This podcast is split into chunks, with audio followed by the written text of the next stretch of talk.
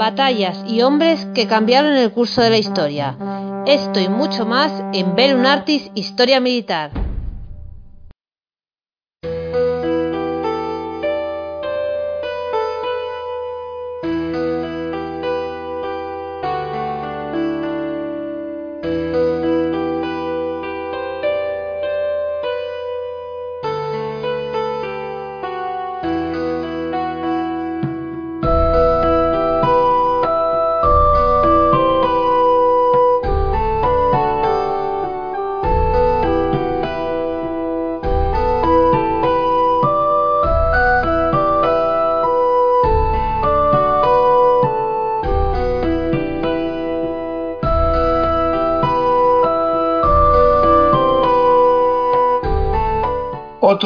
Lunes, sonó en la tienda de los justos de alegría, y comenzó el de Rada, pregonero a pregonar que todos se apareciesen y se guiasen, para aliviar la lid de nuestro Señor Jesucristo, y comentasen armar los caballeros los cuerpos, y todos hicieronlo. Así, ellos armados todos, dijéronles la misa de la cruz, y la misa acabada, hicieron todos la confesión absolvió todos el arzobispo don Rodrigo, y luego tomaron sus armas, preparáronse en el campo, ordenaron sus haces, así como los habían entre sí puesto.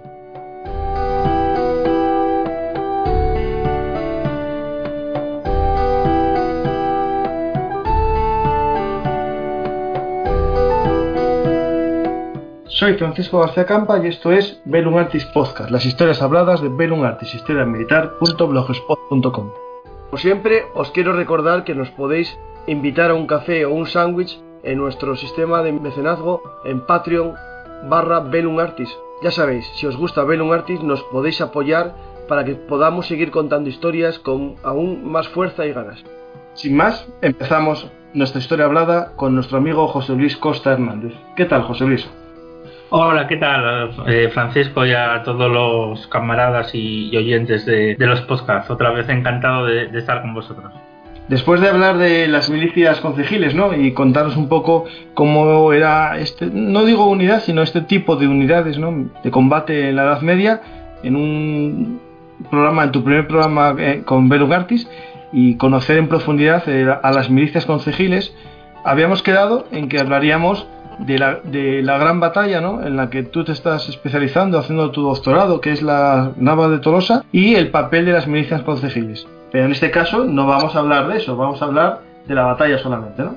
Sí, vamos, eh, como, como dijimos, eh, una de las eh, batallas que estamos investigando junto con las navas, hay otras de, otras épocas, la, la, visión militar de las milicias, pero esta vez no, esta vez como, como dijimos y habíamos prometido dentro de, de los programas que, podemos y que puedo colaborar si vosotros creáis oportuno. Vamos a hablar yo creo que de la, batalla más conocida ¿no? de la Edad Media en, en, España. Yo creo que si preguntamos a cualquier persona y hablamos de, de, la Edad Media hispánica, pues todo el mundo ha, ha oído hablar de las navas. ¿no?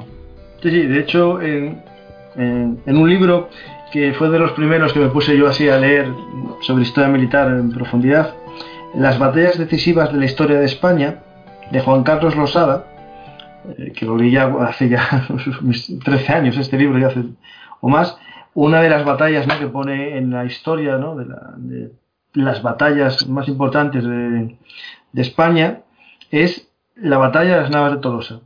Aquí engancho este libro, ¿no? Este libro de Juan Carlos Losada que se llama Batallas decisivas, también lo uno al famoso Batallas Decisivas de Fuller, que es uno de los libros más importantes en historia militar. ¿no?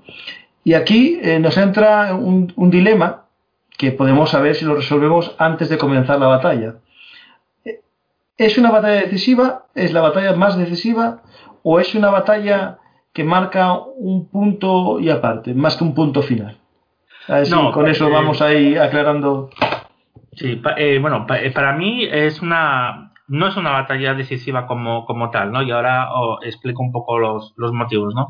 Es, es, una batalla que marca un punto de inflexión, es una batalla que vuelve a establecer y abre las puertas de, de Andalucía a los reinos cristianos, pero decisiva como tal, como yo lo, lo entiendo, eh, no es porque realmente desde 1212 hasta 1492, que se terminó la, toma de, Granada, transcurre mucho tiempo ¿no? para, que las, para que las navas fueran una batalla decisiva. Por ejemplo, eh, sí, yo, yo tengo dos ejemplos que, tenía aquí apuntados por si tocábamos este tema, que en, en medieval eh, sí podemos considerar que son decisivas, ¿no? Porque detrás de esa batalla, digamos que los objetivos que se tenían en un primer momento eh, desaparecen totalmente. Mira, una es lamentablemente para los castellanos eh, y para nosotros, y, y, es un orgullo para mis amigos portugueses, que es Ayubarrota, al Yubarrota es decisiva porque significa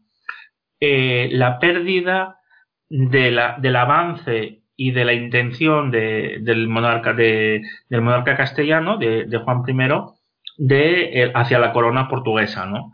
Eh, tras la derrota del Yubarrota ya no hay más intentos y ya tenemos que irnos ya al siglo XVI con Felipe II para la, intervención española y que, y que, Portugal se integre dentro de, del imperio español, ¿no? Entonces, claro, Aljubarrota... Claro, eh, digamos, una batalla decisiva de ese intento, porque realmente la unión dinástica posterior se, realiza con otro matrimonio que no tiene nada que ver con esa batalla, ni con ese, ni con esa, digamos, conflicto. Por si, alguien dice, por si alguien dice que no es decisiva porque al final se unió, ¿no?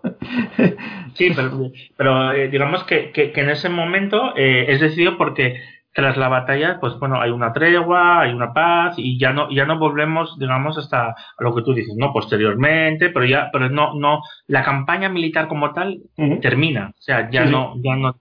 Y otra que también es, es eh, la conocida por es la batalla de, de Greenwald, pero también conocida como la primera batalla de Tannenberg, para no confundir con la de la Primera Guerra Mundial, eh, es eh, el fin de la hegemonía teutónica en el oriente en el oriente europeo eh, tras su derrota con la alianza polaco-lituania. ¿no? También es una considerada una batalla decisiva porque la orden teutónica eh, pierde, no pierde muchos territorios, pero sí pierde toda su influencia en esa, en esa zona, ¿no?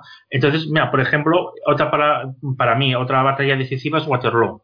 Eh, Waterloo termina con la campaña de Napoleón y termina con Napoleón, ¿no? Con su captura y posteriormente. Después, las Navas lo, lo podemos eh, entender como una batalla que sí es decisiva, tiene un punto de inflexión muy importante en la, en la época, significa que los cristianos vuelven a, recoger, podemos decirlo así, la moral perdida en, Alarcos y, vuelve, se abre las puertas de Andalucía y eh, agudiza aún más eh, la crisis del imperio almohade eh, para mí las naves es una batalla de, que cumple un, punto de, de, inflexión, ¿no? Digamos que sí determina la, balanza hacia un lado, pero esa balanza va todavía a tardar siglos, ¿no? Sí, sí, de hecho es, lo que yo considero, eh, lo considero batalla decisiva en cuanto a ese punto, pero no es la batalla decisiva que pone fin al conflicto, ¿no? Básicamente es lo que acabas de aclarar perfectamente, ¿no? Y yo creo que antes de, empezar ¿no? a, tratar sobre la batalla de las Navas de Tolosa, ya hablamos del concepto de batalla decisiva, ¿no? Pero creo que es el momento de empezar a hablar de lo que es una batalla campal, ¿no? Porque eh, nosotros, eh, eh, por culpa del fin, lo hablamos un poco en el programa anterior, las milicias concejiles, hablamos un poco sobre cómo era la guerra en la Edad Media, ¿no? Pero la batalla campal como tal era una vez, o sea, una vez raris, ¿no? O sea, algo raro en, los conflictos, porque realmente eh, sería la destrucción casi de las capacidades militares de, un reino, ¿no? Está todo el día en grandes batallas campales. Todos solían ser racias, solían ser ataques de corta duración, más que una gran batalla en la que se decidiese el transcurso de, de una guerra, ¿no? Sí, eh, por supuesto, la, una batalla campal en la Edad Media, sobre todo la época que estamos analizando, es la peor de las pesadillas para cualquier eh, contendiente, ¿no?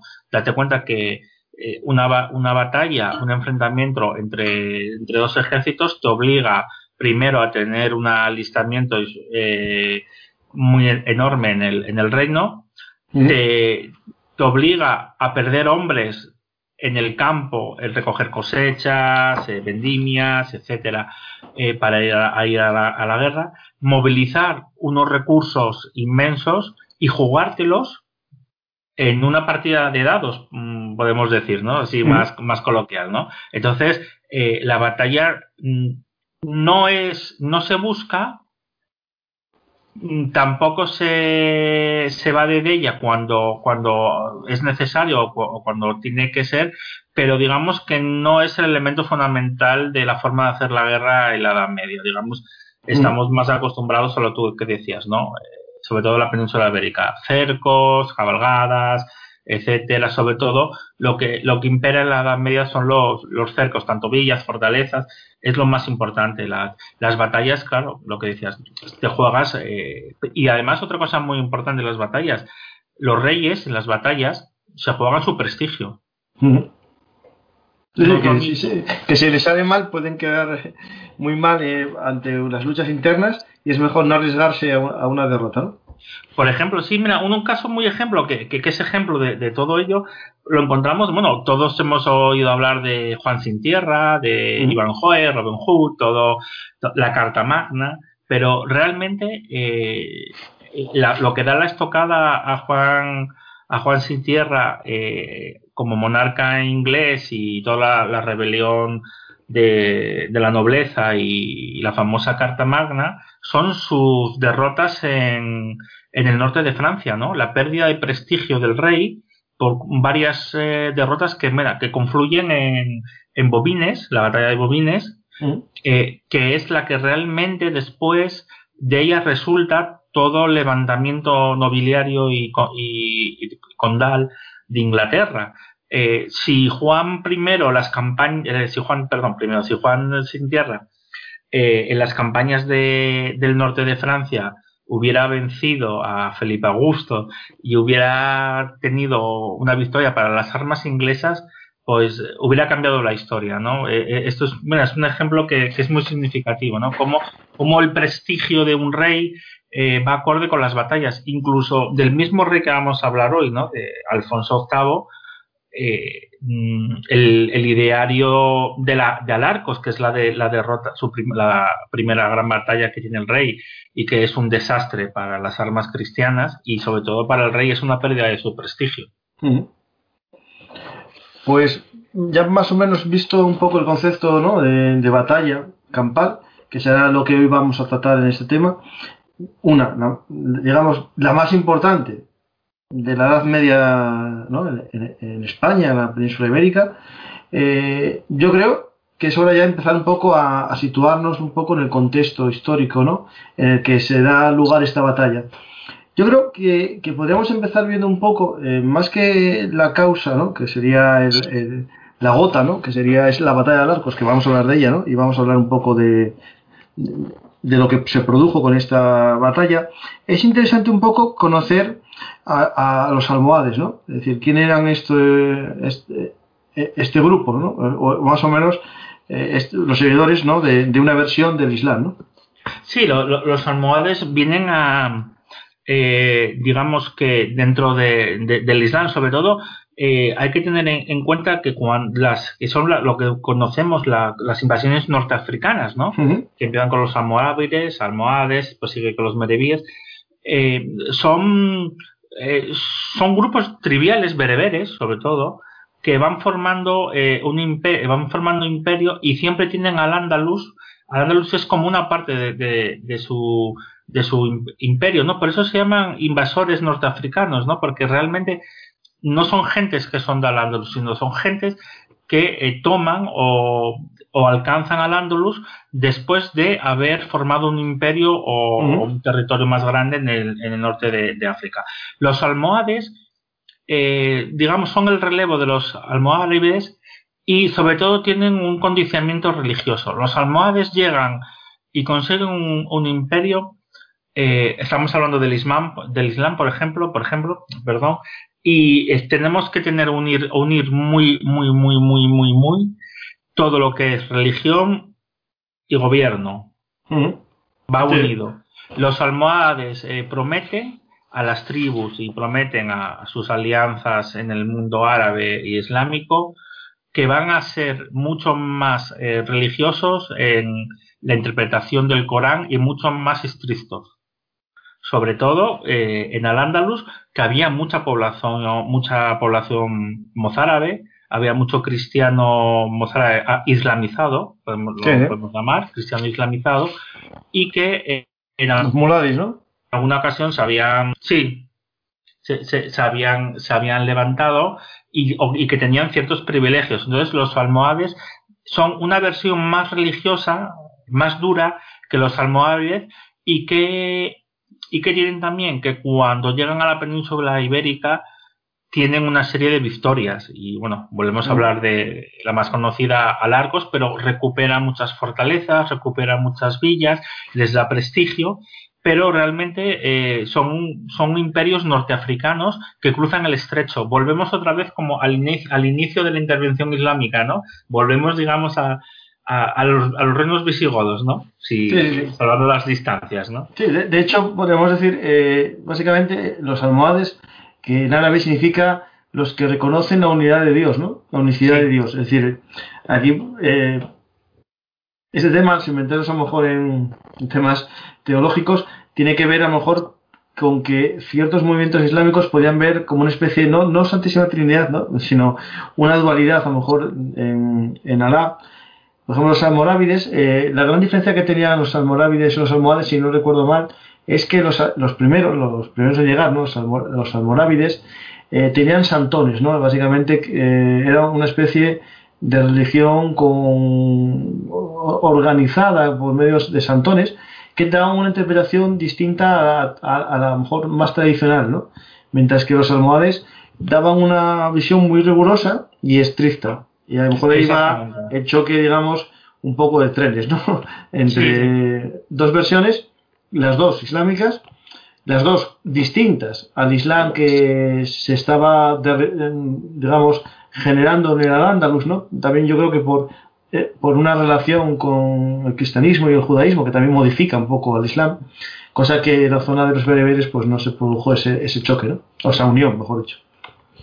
Sí, eh, eh, es, es lo que dices, ¿no? Eh, los almohades son representan una versión de la interpretación religiosa y jurídica, porque siempre tenemos, cuando hablamos del Islam, siempre tenemos que unirlo, más estricta de, de las normas y de los comportamientos, ¿no? La moral, sobre todo, es la moral, ¿no? tú que eres el, el experto en, en Roma y en el mundo antiguo, sabes el dicho de que la mujer del César no debe serlo, sino serlo. Además de aparentarlo, tiene que serlo. Tiene que serlo. Pues eh, los, los pues, además de serlo, aparentarlo también. Aparentarlo. Pues los almohades van todavía eh, van en ese en esa en ese estilo, ¿no? De que de que había como un lazo o se estaba dejando eh, de lado un poco los preceptos del Corán y ya sabes que, que es otro, otro de los temas que, que siempre son debatidos, incluso ahora en la actualidad, ¿no? El, el Corán es un libro interpretativo. Eh, se, se, tiene, se interpreta, tú puedes leerlo de una forma y otro interpreta, de otra. ¿no? Entonces, la interpretación almohade es mucho más estricta, mucho más dura y, y por lo tanto es una vida eh, político-religiosa mucho más estricta. Pues más o menos tenemos un poco eh, el, digamos, ¿no? el adversario, ¿no? O digamos, uno de los dos adversarios que se enfrentan en, en la batalla de Navas de Tolosa, digamos que serían los almohades, que serían, yo creo que el introductor de, de, esta visión ¿no? del Islam en la península ibérica fue Abd al-Munin, pero su fundador, que digamos eh, estaba en, en, Marruecos, ¿no? en el norte de Marruecos, en el territorio bereber, era Muhammad ibn Tumart, pero no sería el que introduce en España, lo introduce al-Munin y llega, digamos, como una especie de unificador de las taifas, ¿no? que se estaban, digamos, eh, repartiendo lo que había sido el califato de Córdoba. Los almorávides lo habían unido, al caer los almorávides, eh, vuelven unas segundas taifas, ¿no? que serían las que los almohades eh, reunifican. Sí, además, eh, incluso, después, eh, incluso después de unos problemas internos, porque la llegada de los almohades, eh, hay, que, hay que decir que, que, que, y lo vamos a ver después en el contexto de, de la batalla, eh, la población andalusí era recelosa, la población andalusí más antigua, con, con mayores antepasados, era muy recelosa de todas estas invasiones, ¿no? Porque realmente también los consideraban extranjeros, ¿no? Si me permites la palabra, ¿no? Eran son, son invasores también, ¿no? De, su forma de vida y, les quieren inculcar un, tipo de, un modelo, ¿no? De, vida socio-religiosa que, que, no siempre es el que, el que más les agrada, ¿no? Para, hablar más coloquial. Entonces, los, los almohades eh, sí vuelve, entran, pero tienen muchos problemas, por ejemplo, en, la taifa de Murcia, y en, y en otros territorios porque eh, hay muchos reyezuelos que todavía son fieles a los almohárabes y no quieren eh, caer bajo la dominación almohade, ¿no? Y se produce una serie de conflictos internos dentro del mundo musulmán en, en la península ibérica. Pues ya más o menos tenemos un poco, ¿no? Eh, eh esa configuración del bando del bando del Andalus, ¿no? Y por el otro lado, eh, podemos empezar a, conocer un poco cómo se va constituyendo el ejército cristiano, ¿no? Porque más que hablar de un ejército castellano o un ejército eh, hispano, yo creo que es mejor hablar de un ejército cristiano, porque entra un elemento no internacional, un elemento de cruzada que vamos a ir hacia, eh, vamos a ir explicando a lo largo de los siguientes minutos del programa, ¿no? Sí, el el, el ejército cristiano, aunque, aunque en esto también mm, para que eh, ya vemos mmm, síntomas de propaganda, no, no, uh -huh. no eh, también en la Edad Media había, había propaganda y, y, una liturgia y una ideología también hacia vender hacia el exterior, ¿no? Como podríamos entender ahora de marketing, para entendernos todos. El, la, las navas, el gran capitalizador de las navas es Alfonso VIII, ¿no? Digamos, que es el que, el que, el que a, a, la luz y pasado los siglos el que se considera, ¿no? Pero eh, el ejército, vamos a hablar de ejército cruzado, por, porque las navas, la campaña, no, no, tanto la batalla como todo lo que afecta a la, a la batalla se, es una campaña, una campaña militar, la campaña es una cruzada, ¿no? Y, uh -huh. y, y, viene, y viene por varios, uh, varios tipos, ¿no? La, la campaña se produce por, por varias circunstancias. Mira, primero, eh, Alarcos es, eh, por ejemplo, cuando para que nuestros oyentes se pongan un poco al, a la, al día de hoy, ¿no? Cuando eh, es un tema, por ejemplo, muy norteamericano que no inventaron los norteamericanos, ¿no? Pues, por ejemplo, la guerra de Cuba. Eh, acordaros del Maine o cuando la Segunda sí. Guerra Mundial, acordaros de Pearl Harbor. Pues en este caso es acordaros de Alarcos. O sea, Alarcos significa un revolcón en la, en la forma de la ideología y en el reino en Castilla, incluso en la cristiandad, de tal magnitud que Alarcos es, está siempre sobre la mesa en cualquier momento en relación con, con, las, con las navas. No es lo único, ¿eh? No, no, no, no, es lo único. Mira, te voy a leer aquí un texto que, que tengo de de Juan, de Juan de Soria, canciller, que decía esto, mira, para que os hagáis un, un poco de una idea, mira, permanecía fijo en lo profundo de la mente del rey. Lo que había padecido en la batalla de Alarcos, no solo en la pérdida de hombres, sino en su espíritu de aquel día, espíritu, y el rey prometió vengarse del rey marroquí y, y rogaba a Dios que le diera tal venganza.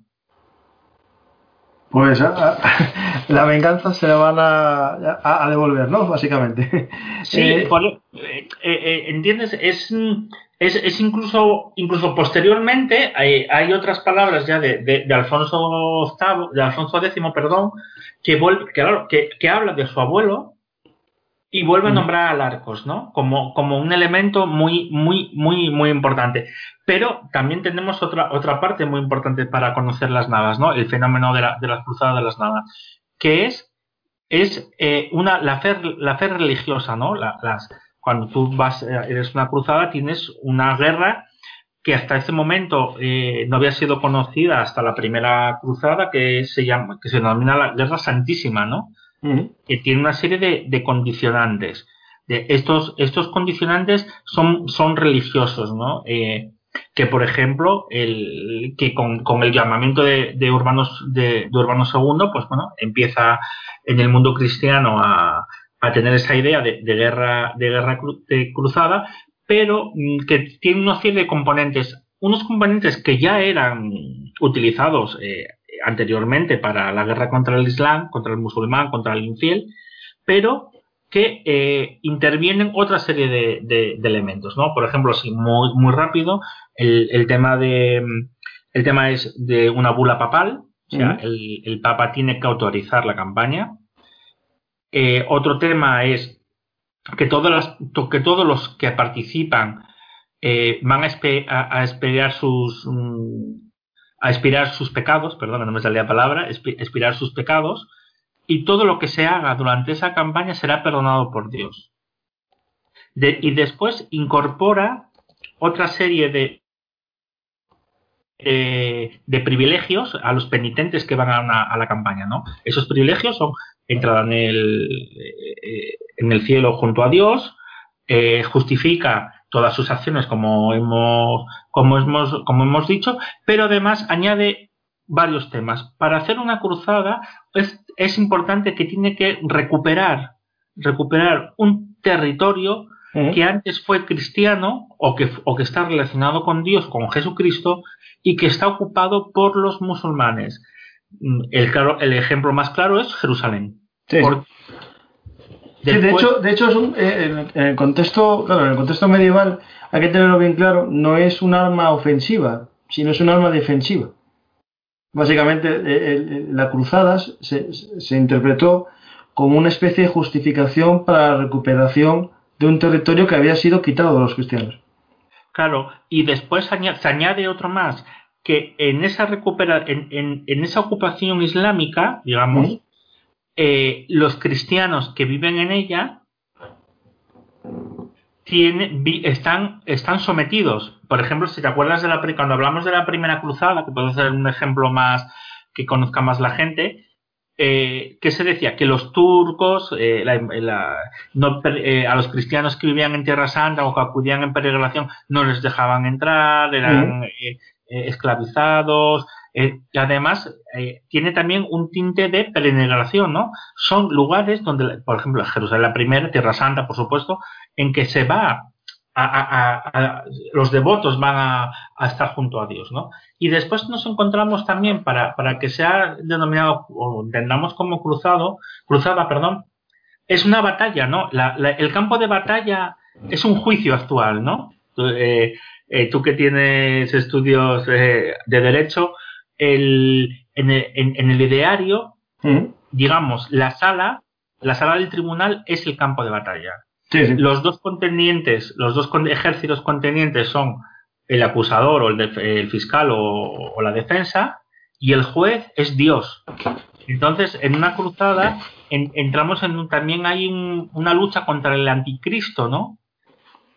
Y, Dios, entonces, eh, Dios da la, te da la victoria o la derrota. En, este caso, cuando hablamos de cruzadas, siempre se busca, sobre todo, la, eh, como en todas las batallas, ¿no? pero las cruzadas todavía más, eh, la maquinaria de guerra es eh, para, para obtener la cruzada, porque Jesucristo y Dios tienen que, que, prevalecer ante, ante los enemigos, ¿no? ante el Islam.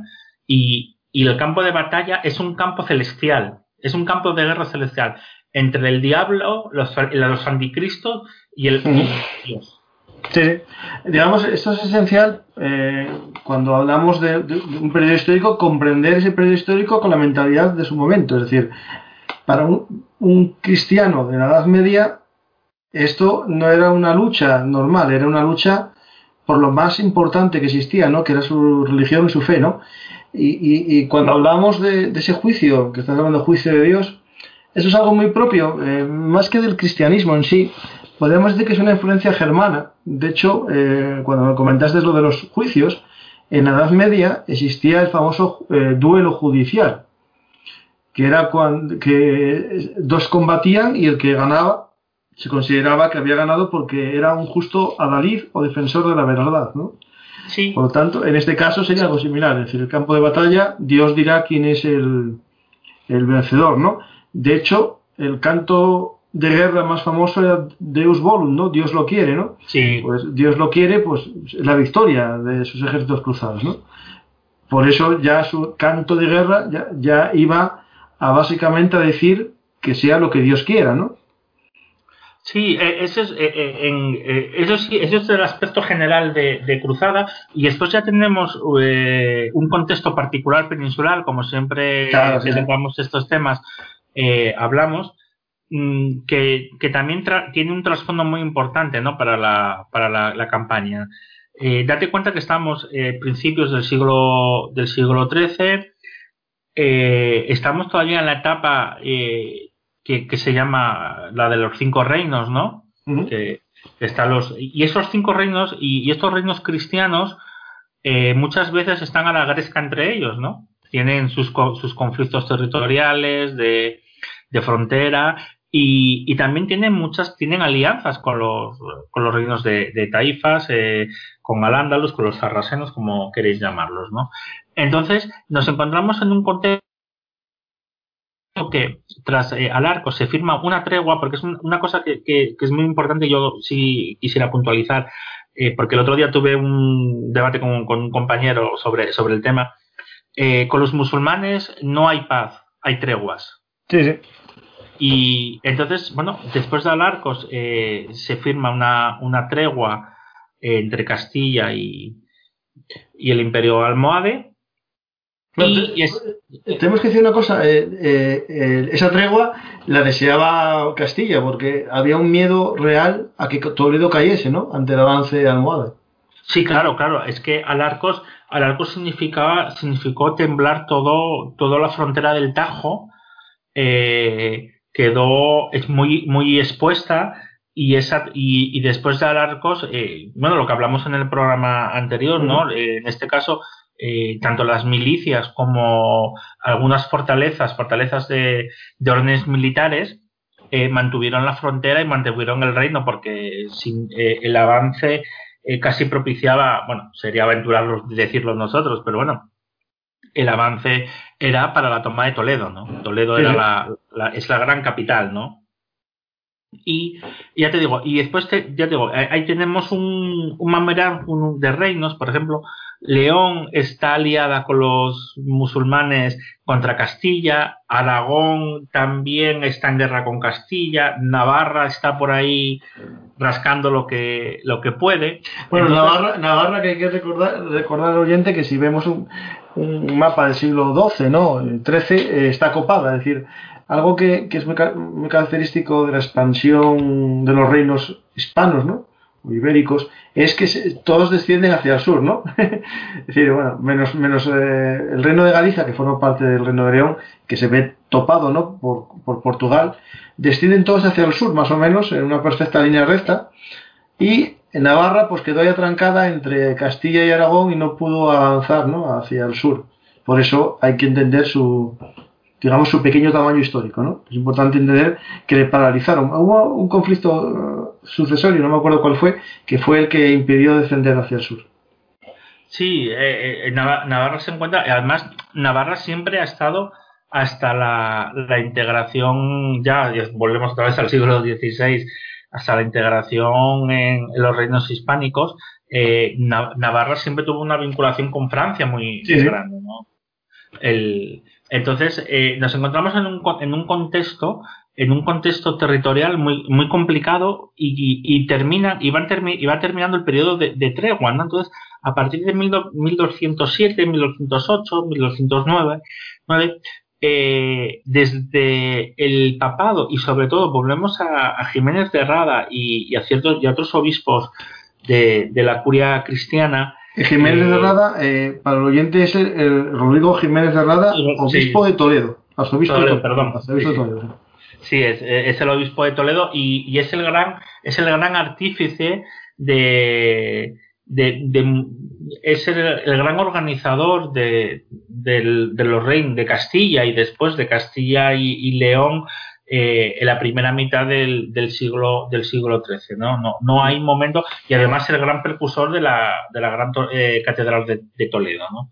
Es, eh, no, no, Jiménez de es una figura muy, muy importante para, para después entender todo el contexto medieval a partir de, principios del siglo XIII. Entonces nos encontramos ante, ante un momento de un contexto muy complicado, eh, los clérigos, la, Iglesia española, digamos, vamos, voy a decirlo así, ¿no? La, Iglesia española eh, buscando el acuerdo, la unificación de los reinos para iniciar una campaña hacia el sur, y después ocurre un hecho que, que sí ha creado cierto, cierto debate, pero, pero bueno, eh, yo creo que, está claro. el futuro Fernando III inicia una serie de ataques, incursiones hacia el sur ha, habido un debate, ¿no? De que si lo hizo por su cuenta para demostrar al padre de que era un buen guerrero, o el debate de que, de que bueno, de que su padre estaba al corriente, ¿no?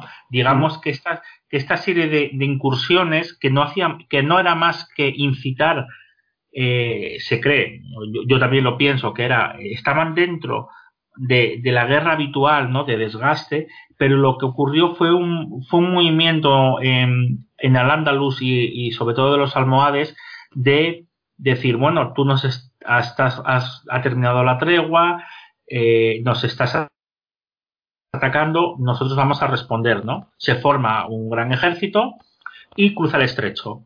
Mm, claro, un momento complicado. Eh, Castilla está en muchos frentes.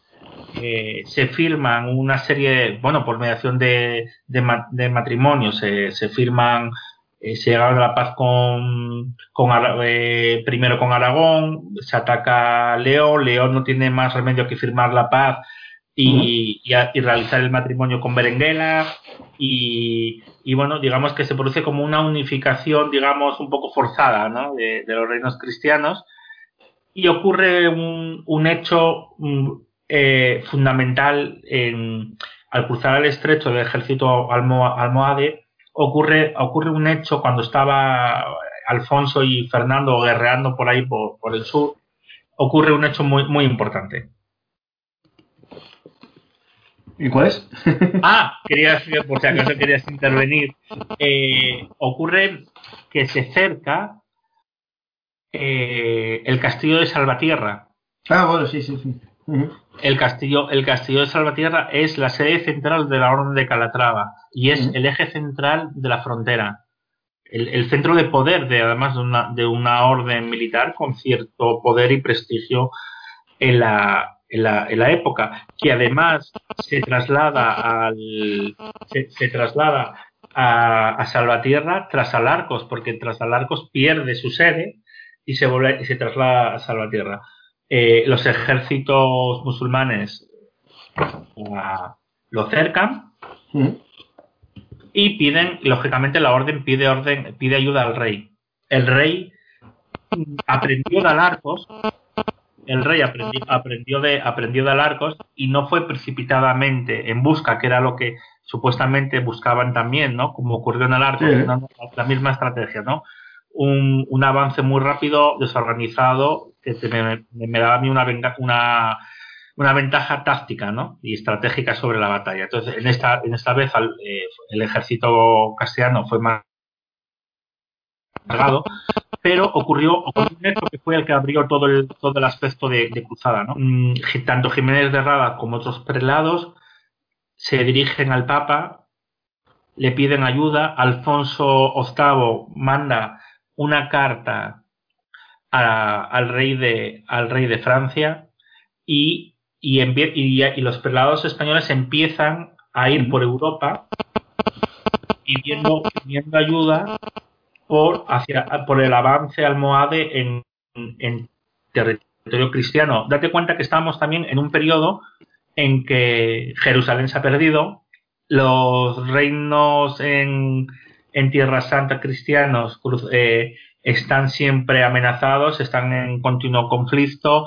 Eh, en el mismo siglo XIII se terminaría la presencia cristiana con la pérdida de Acre, ¿no? A, finales del siglo. Y, y entonces nos, nos, encontramos que, bueno, que, que, es un, que la cristiandad tiene que, que, que movilizarse, ¿no? y, en vez de hacer una campaña, digamos, una cruzada en ultramar, ¿no? Eh, como se denomina también el territorio, digamos, de Tierra Santa, aprovechan una más fácil, desde mi punto de vista, de promover y convocar, que sería en, en la península ibérica, ¿no? Aunque mm, no es la primera, es decir, eh, yo creo que la primera cruzada como tal no fue la famosa primera cruzada de Jerusalén, sino que se convocó una previa en, España, si no recuerdo mal, que no me acuerdo el nombre de, la ciudad para la que se convocó, pero hubo un antecedente antes de las famosas cruzadas para, en nombre de Dios, eh, liberar una ciudad que fue en España, y ahora se vuelve a hacer el concepto de cruzada ¿no? para la guerra contra el Islam, no en ultramar, sino en el propio, digamos, corazón de Europa, ¿no? Sí, eh, eh, date cuenta que, que, es el corazón de lo que estás comentando, ¿no? Es, es, mm, es el corazón de, de, Europa, ¿no? Entonces, tú fíjate, los, eh, en, en, los, en Roma, en la Santa Sede, los planes ponticíficos, ponticifos, perdón, tienen, van, van mirando, porque además ocurre, en Oriente ocurre también un tema que no podemos dejar nunca de olvidar, es que existe el imperio el imperio bizantino con todos sus problemas ¿eh? entonces digamos que hay un cristianismo ortodoxo que es el que el que prevalece en Oriente.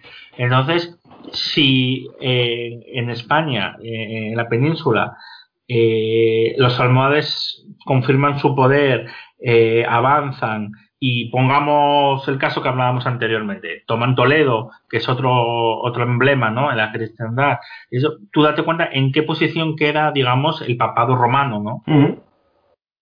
Sí, y todo por una falta de unidad entre los cristianos. En ese caso, pero al principio no te creas. Sí, claro, rompe, rompe la, unidad y rompe la hegemonía romana. Eso es muy importante. Eh, eh, rompe la hegemonía romana ante, ante la bizantina, ¿no? Y entonces, bueno, el, papado no te creas, el papado al principio no es, eh, el, no tiene mucho entusiasmo, digamos, por, por, por, por, el, por el asunto, ¿no? Eh, sí autoriza a que los eh, prelados españoles puedan, ir pidiendo ayuda y, y, bueno, convocando a la gente, ¿no? Como se hizo con la primera cruzada, pero no te creas tú que, al principio tenía mucho interés, eh, también, bueno, contexto con Felipe Augusto y, y, y otros temas. Pero mira, el propio rey Alfonso VIII mm, envía una carta al rey de Francia, eh, el cual la verdad tampoco hizo mucho caso. el, eh, envía, envía una, una, una, una carta, una misiva que es muy conocida, ¿no? En la que le, en la que le pide ayuda, en, que pide que, bueno, y, invoca, volvemos un poco al tema religioso que, hablábamos antes, ¿no? Le invoca a Jesucristo y a Dios. Jesucristo y Dios están amenazados por el infiel, eh, le habla que de, que, de que le envíe tropas y, pertrechos para poder combatir al, enemigo. Ya está creando un clima bélico ¿no? dentro de Europa.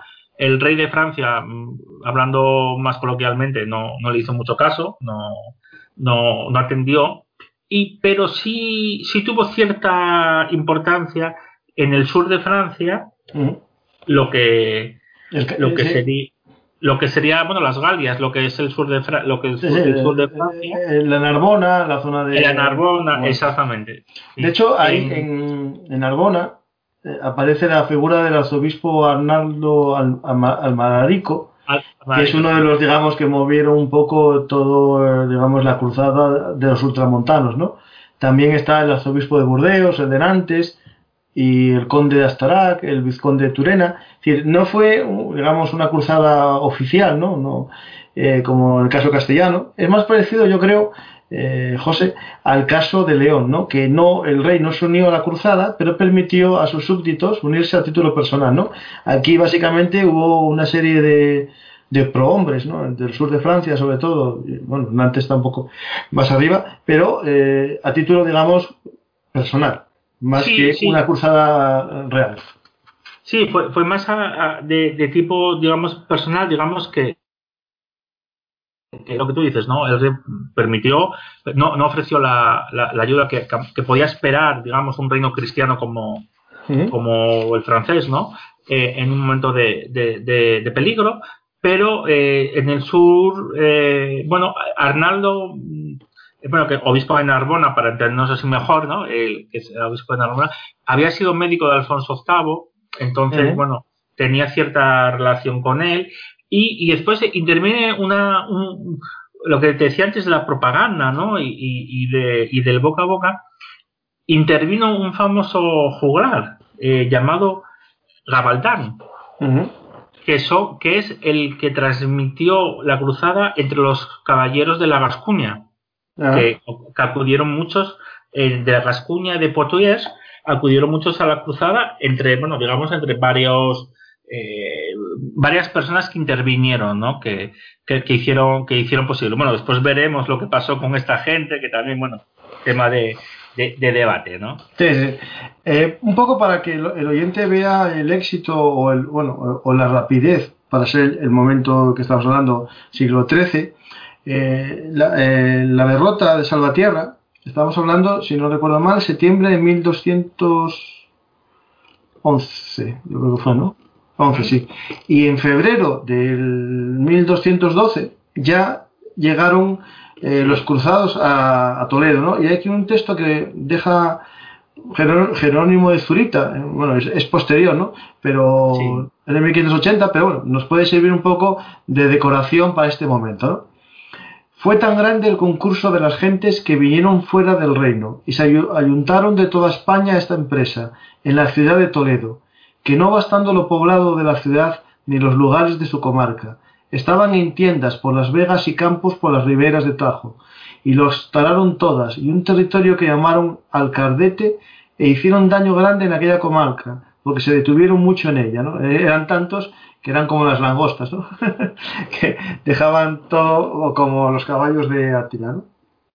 Sí, eh, eh, hubo un, llamamiento, después, bueno, veremos lo que pasó con gran parte de, de ellos, incluso, siguiéndome a colación de lo que estás diciendo, eh, en la propia Castilla se hizo un, pregón también en 1211, eh, fechado en septiembre, mira, que dice, que además lo tenía aquí preparado yo también, mira, casualmente, mira, no teníamos ni, ni preparado ni hablado, pero mira, yo también tengo aquí el pregón eh, que se hizo en Castilla, mira, en todas las provincias de su reino se hizo el alistamiento, ¿no? Por mandato del rey.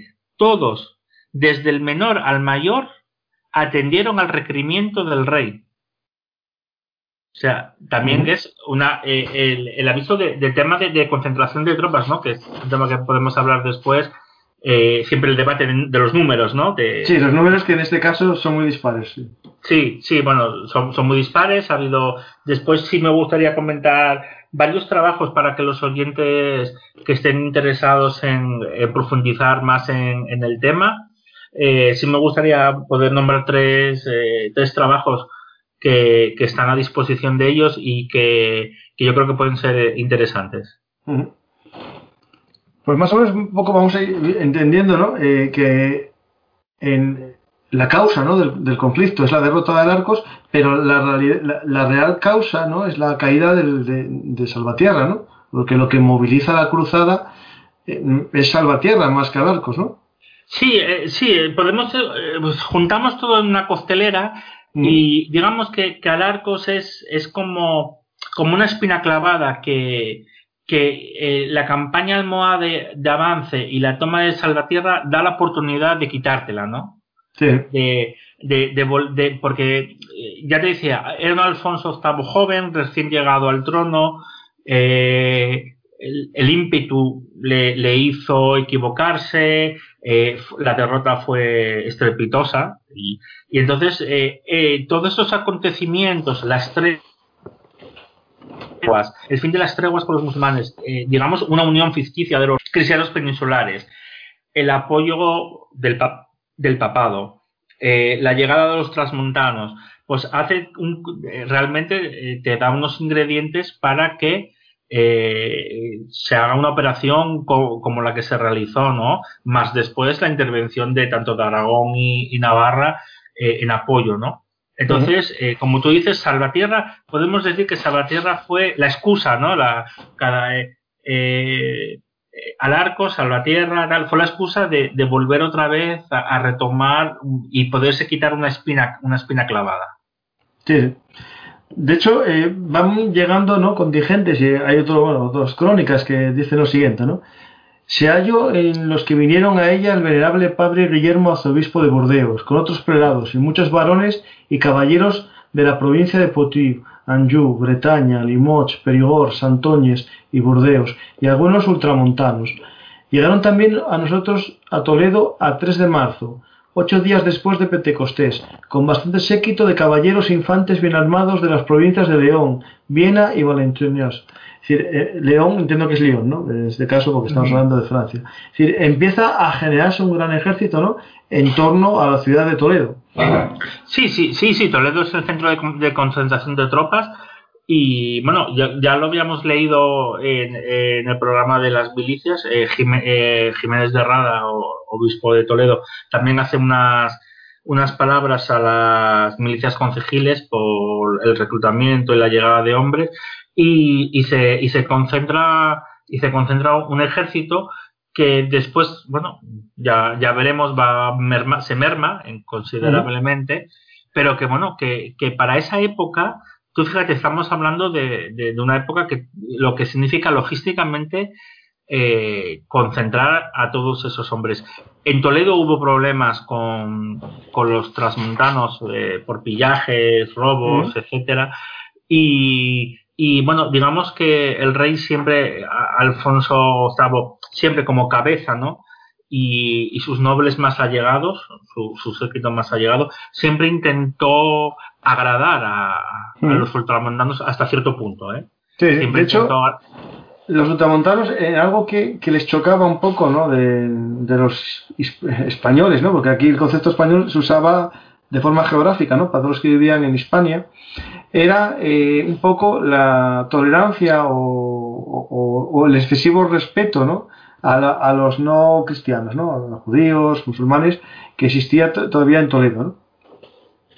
Sí, claro, e, es, una, de las cosas, eh, también hay, bueno, también hay una parte de, eh, no te voy a decir de leyenda, ¿no? bueno, sí, bueno, exageración de, exageración un poco, un poco de que, de que después, bueno, cuando los transmontanos abandonan el ejército cruzado, eh, también hay, pero sí, sí hay escritos y documentos en que les llama la atención, porque era lo que hablábamos en, lo de las navas, el, perdón, en lo de las milicias, ¿no? El, el musulmán no dejaba de ser tu vecino, ¿no? Eh, había una línea invisible que era una frontera, que, pero el de enfrente era tu vecino, tus formas de vida eran parecidas, tú eh, comerciabas con ellos, eh, etcétera, lo que hablábamos en el, otro programa. Entonces, claro, para alguien venido de, de, de, Europa, eh, en este caso de Francia o incluso del centro de Europa o si hubiera venido gente de, otros lugares más lejanos, pues claro, tú date cuenta que esta gente no había visto un musulmán en su vida si no iban a Tierra Santa. Sí, sí, evidente, sí. Y ya que tenemos un poco, ¿no? En Toledo, que es el lugar de reunión, eh, Básicamente, ¿cuál sería la composición de, del ejército cristiano que se va centrando? ¿no? Es decir, tenemos ya eh, que sabemos que es de varios reinos, ¿no? De, algo, podemos, así a grosso modo, ¿no? Eh, un gran número de castellanos, ¿no? Gran número de aragoneses, navarros, algún leonés suelto por ahí, ¿no? Algún portugués suelto por ahí y ultramontanos, ¿no? Que según algunas crónicas, eh, José, ya pues ya te dejo a ti explicación, eran bastantes, ¿no? Entre un, tercio o un cuarto del contingente total. Sí, eh, yo tenía aquí preparado un pequeño, eh, preparé aquí un pequeño esquema eh, sobre el tipo de, tropas, ¿no? De que, que estaban, no, no hice, hablamos de ello, no, no he hecho la división entre gentes de, de, otros lugares, pero sí es lo como lo que dices tú, ¿no? Sí eran, eran un volumen considerable de, de, la, de, las, de las tropas, ¿no? Lo que dices tú, gente de, de León que vino por, por su cuenta, eh, aragoneses, eh, navarros, navarros, por ejemplo, el contingente navarro podemos entender que es pequeño, que en 150 caballeros, 150 caballeros, 200, pero son, son gente, son caballería pesada, eh, Navarra, después el rey Sancho también supo vender su participación, ¿no? El escudo de Navarra de las cadenas ya lo comentaremos. Entonces, eh, no importaba tanto la cantidad, sino como la calidad, ¿no? entonces, mira, yo, yo, hice aquí un pequeño esbozo del tipo de tropas para explicarlo un poco a, a los oyentes. Mira, primero nos encontramos con lo que son las mesnadas reales, ¿no? Que realmente es el séquito que acompaña al rey habitualmente, que es su guardia personal, pero que en campaña aumenta, aumenta eh, en número porque eh, se nutre de, la, de los nobles de la gente más fiel al, rey y el que tiene más confianza, ¿no?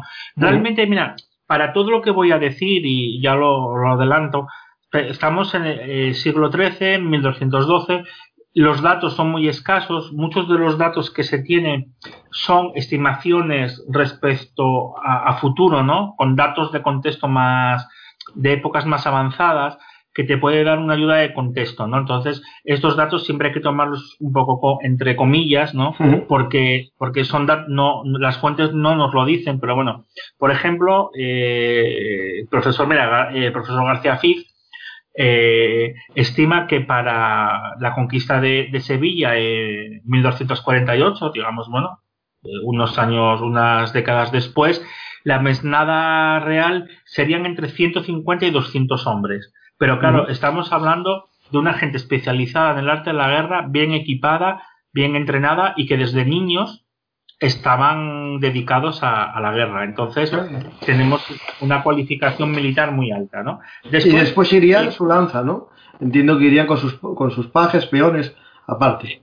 Sí, aparte. Lo que pasa es que el término lanza en esta época...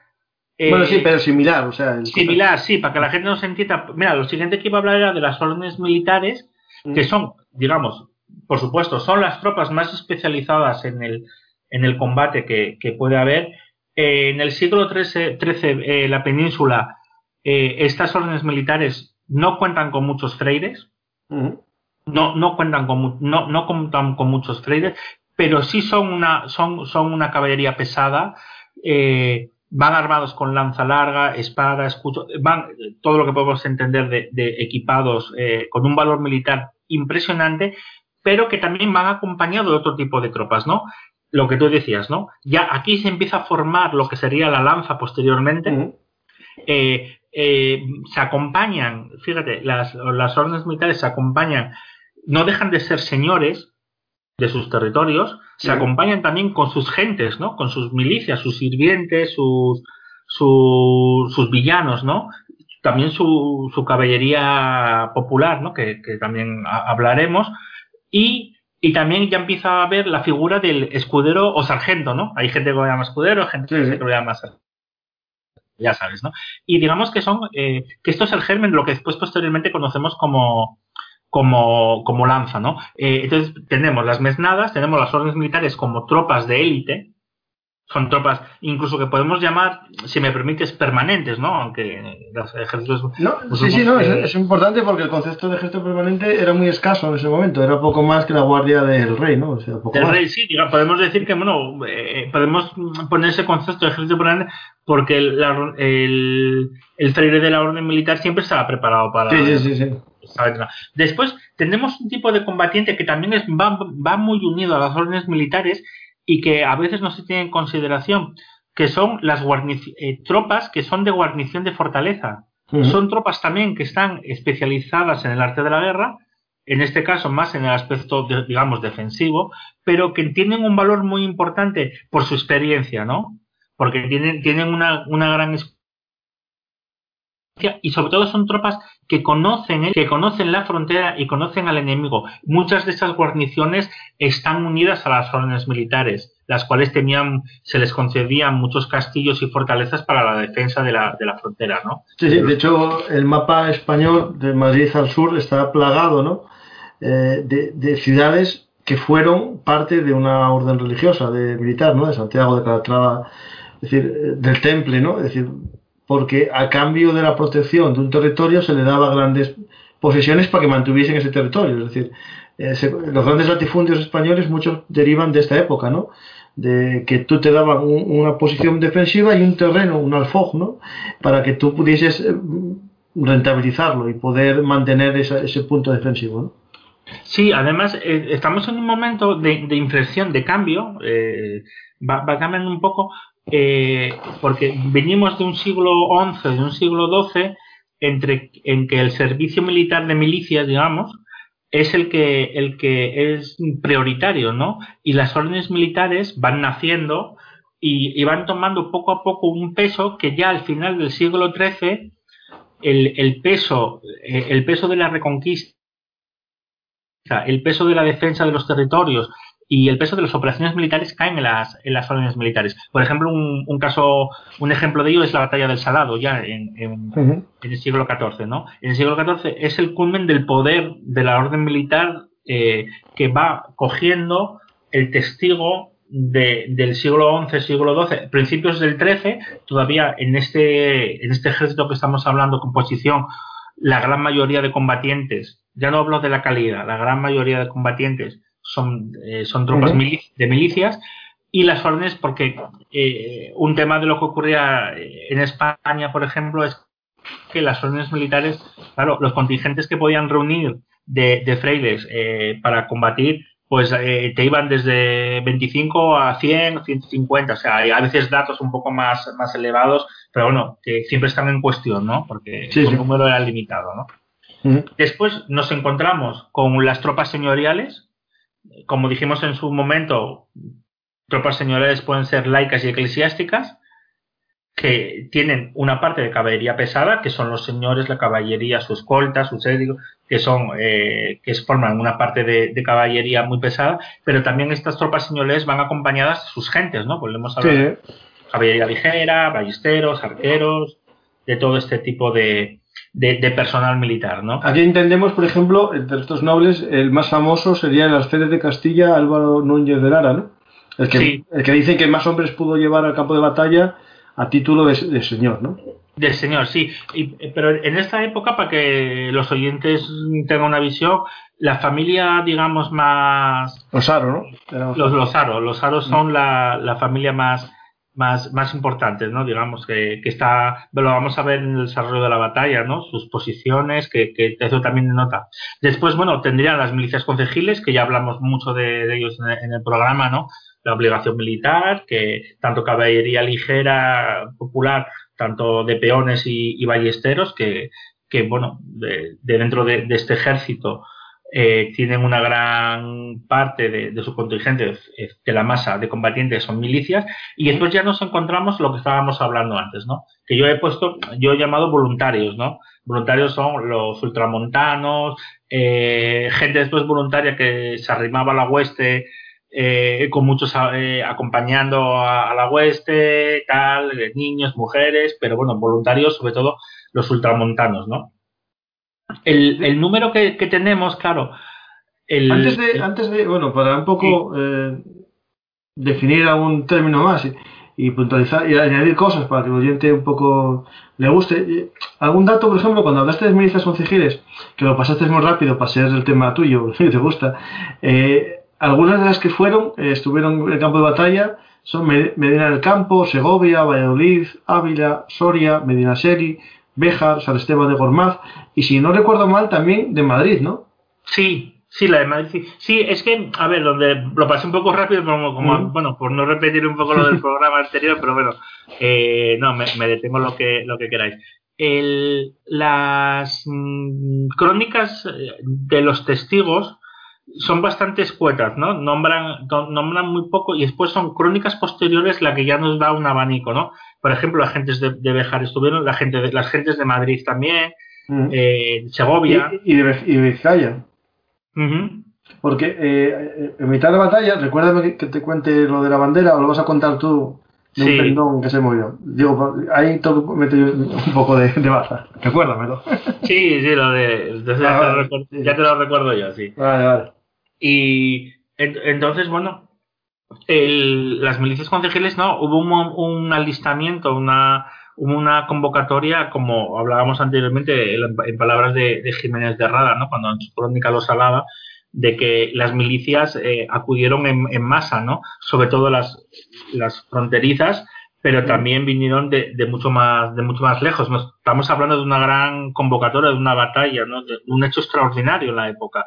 Entonces, ya viste el, el pregón que, que, había mandado el rey, ¿no? Eh, desde el más pequeño al más mayor acuda la llamada del rey, ¿no? La, la convocatoria eh, fue muy, muy importante y, ya acudieron, ya, ya te estoy diciendo que, que, del número total estimado de combatientes, después ya te digo la proporción que puede ser de milicias que ha calculado un, un investigador, ¿no? Que, que, tiene un trabajo muy, muy interesante porque se sale, a mí me gusta más particularmente, es un trabajo que, que me gusta mucho porque eh, se ha centrado en temas que a lo mejor que pasan más desapercibidos, ¿no? Sí. Y, bueno ahí vamos a, después cuando metamos en cifras, ahí ya profundizaremos en cuánto sabía de las milicias concejiles. Hablando un poco así de, los contingentes, eh, tengo un texto que me habla un poco de, no de Castilla, sino de Aragón. Espera un momentito, aquí está. Eh, llegó a Toledo el rey de Aragón en la octava de Pentecostés del año 1212 y fue recibido por el arzobispo y clero con procesión y aposentóse en la huerta del rey, donde estuvo aguardando sus gentes.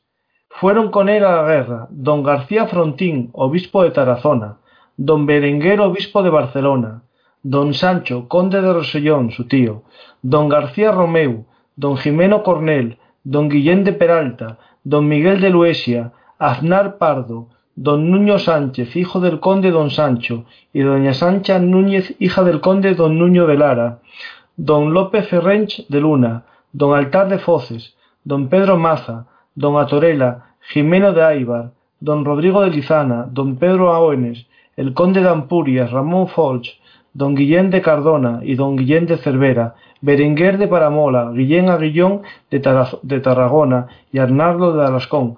Es un poco eh, para ver que el contingente aragonés no era el más grande, pero sí que tenía gran importancia dentro, digamos, de la aristocracia aragonesa en el momento, ¿no?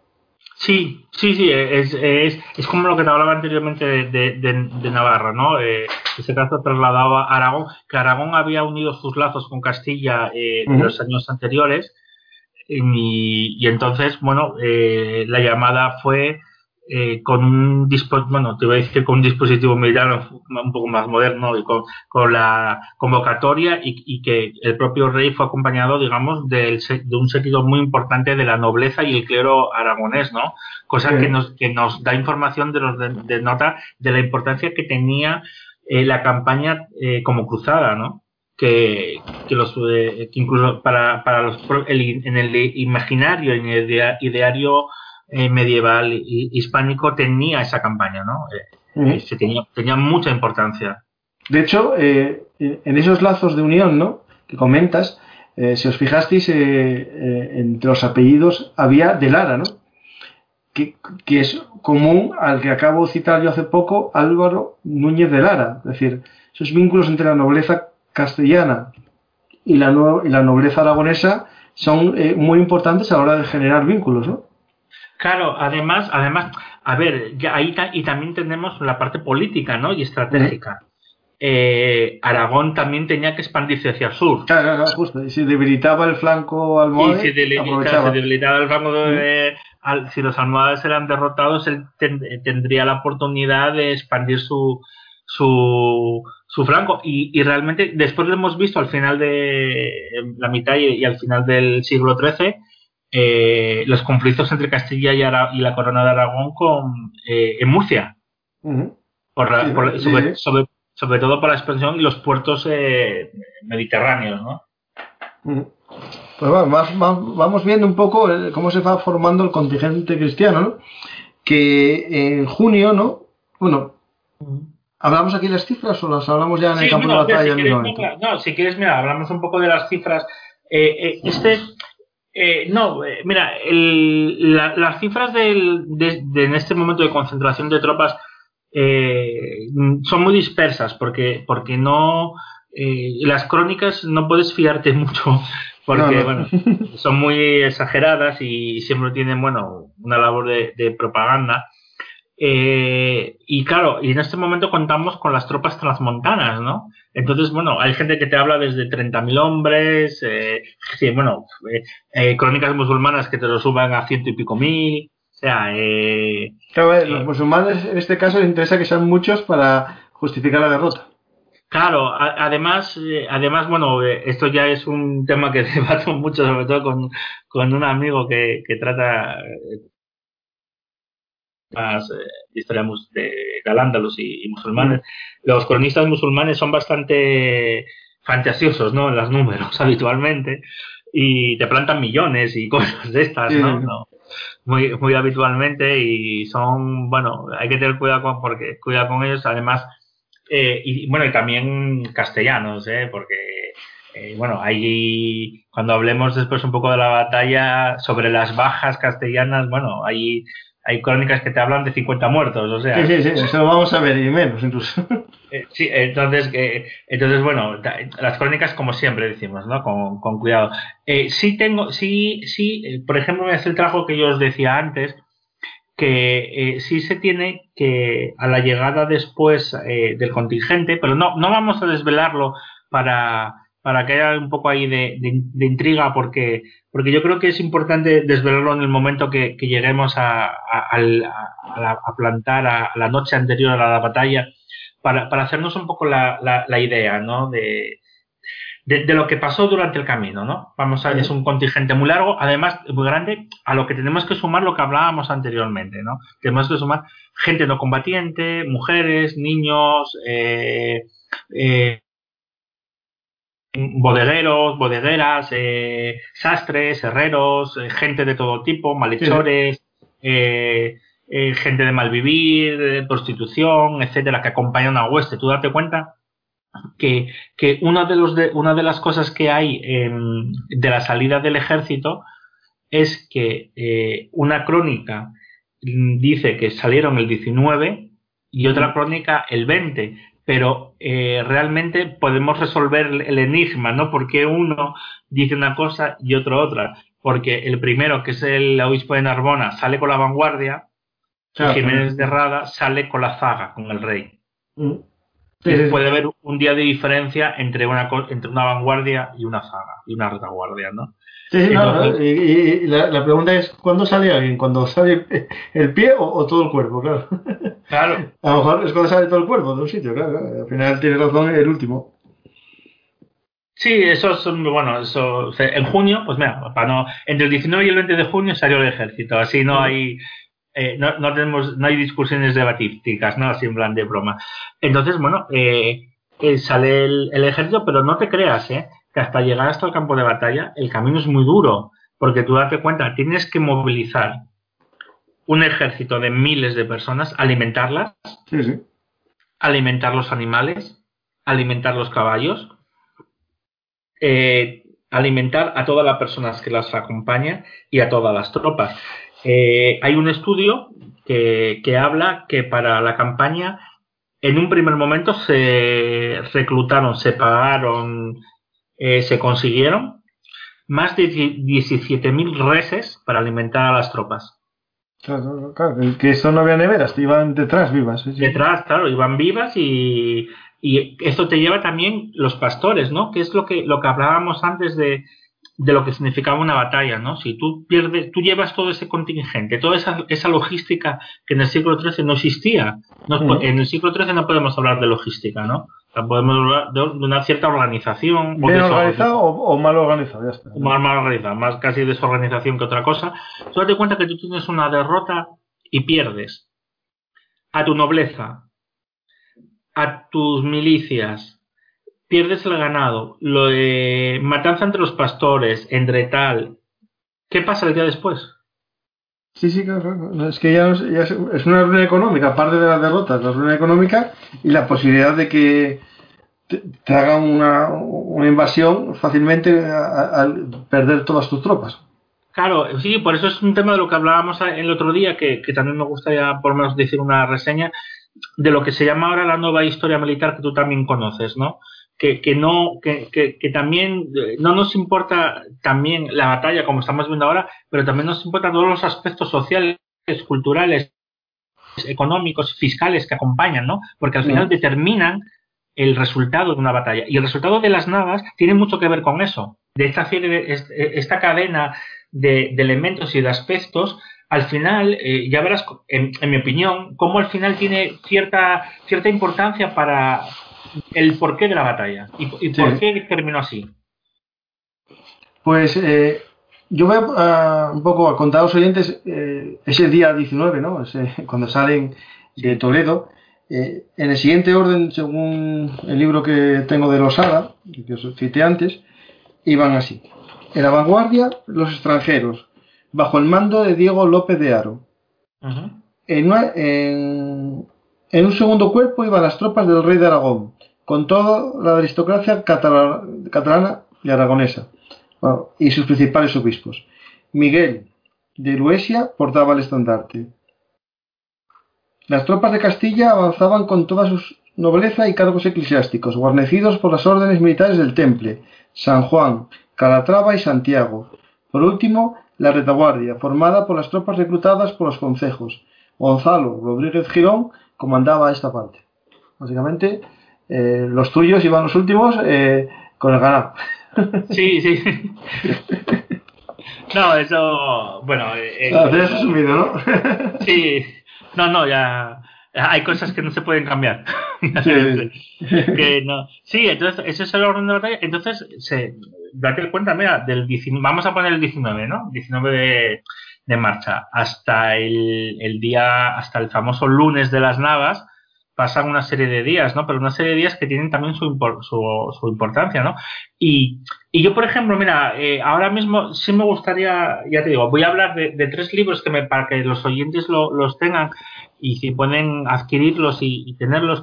Eh, porque son muy, yo creo que son muy didácticos y, te van a aumentar un poco el nivel de, de, conocimiento de lo que tú quieras. Bueno, eh, yo creo que Almena, y ya te lo digo, te pregunto de nuevo, Almena sé que tiene editado uno de Alarcos. Sí. Eh, de las Navas tiene, tiene, pues mira, el, libro, pues mira, es que no, no, no, estaba yo muy seguro. Pues mira, un, un libro sería editado por, por, por, Almena, pero yo, pero mira, tengo aquí, además lo tengo aquí en, en las manos, que es un libro muy, mira, es un libro de Carlos Vara, que está publicado ya hace, hace unos años, se encuentra bien, ¿eh? no, no está catalogado ni nada, que, que, Carlos Vara hizo una investigación, hizo un libro, es muy, muy fácil de leer, muy ameno, no es nada, eh, nada académico, si me permitís, eh, o menos académico, no, no, no Es riguroso, pero ameno. Riguroso, no, no, es muy riguroso. Es el de Editorial La Idasa, ¿no? No me suena bien ese. Sí. Eh, sí. Rojo, sí, es el, y es un libro en el que eh, él se centra en muchos, por ejemplo, en el itinerario, eh, se centra en, hace un estudio eh, geográfico de la zona, eh, es el que da, digamos, un número más exacto de combatientes a, realizando un estudio de, como se hace ahora, ¿no? Un, un, un estudio de metro cuadrado por persona, tienda, caballo, cuando, se forman los campamentos, sea, y, además te cuenta la, toda la campaña y es muy fácil, es, es, fácil de leer, es muy, muy ágil, a mí es un libro que me, que me gusta mucho.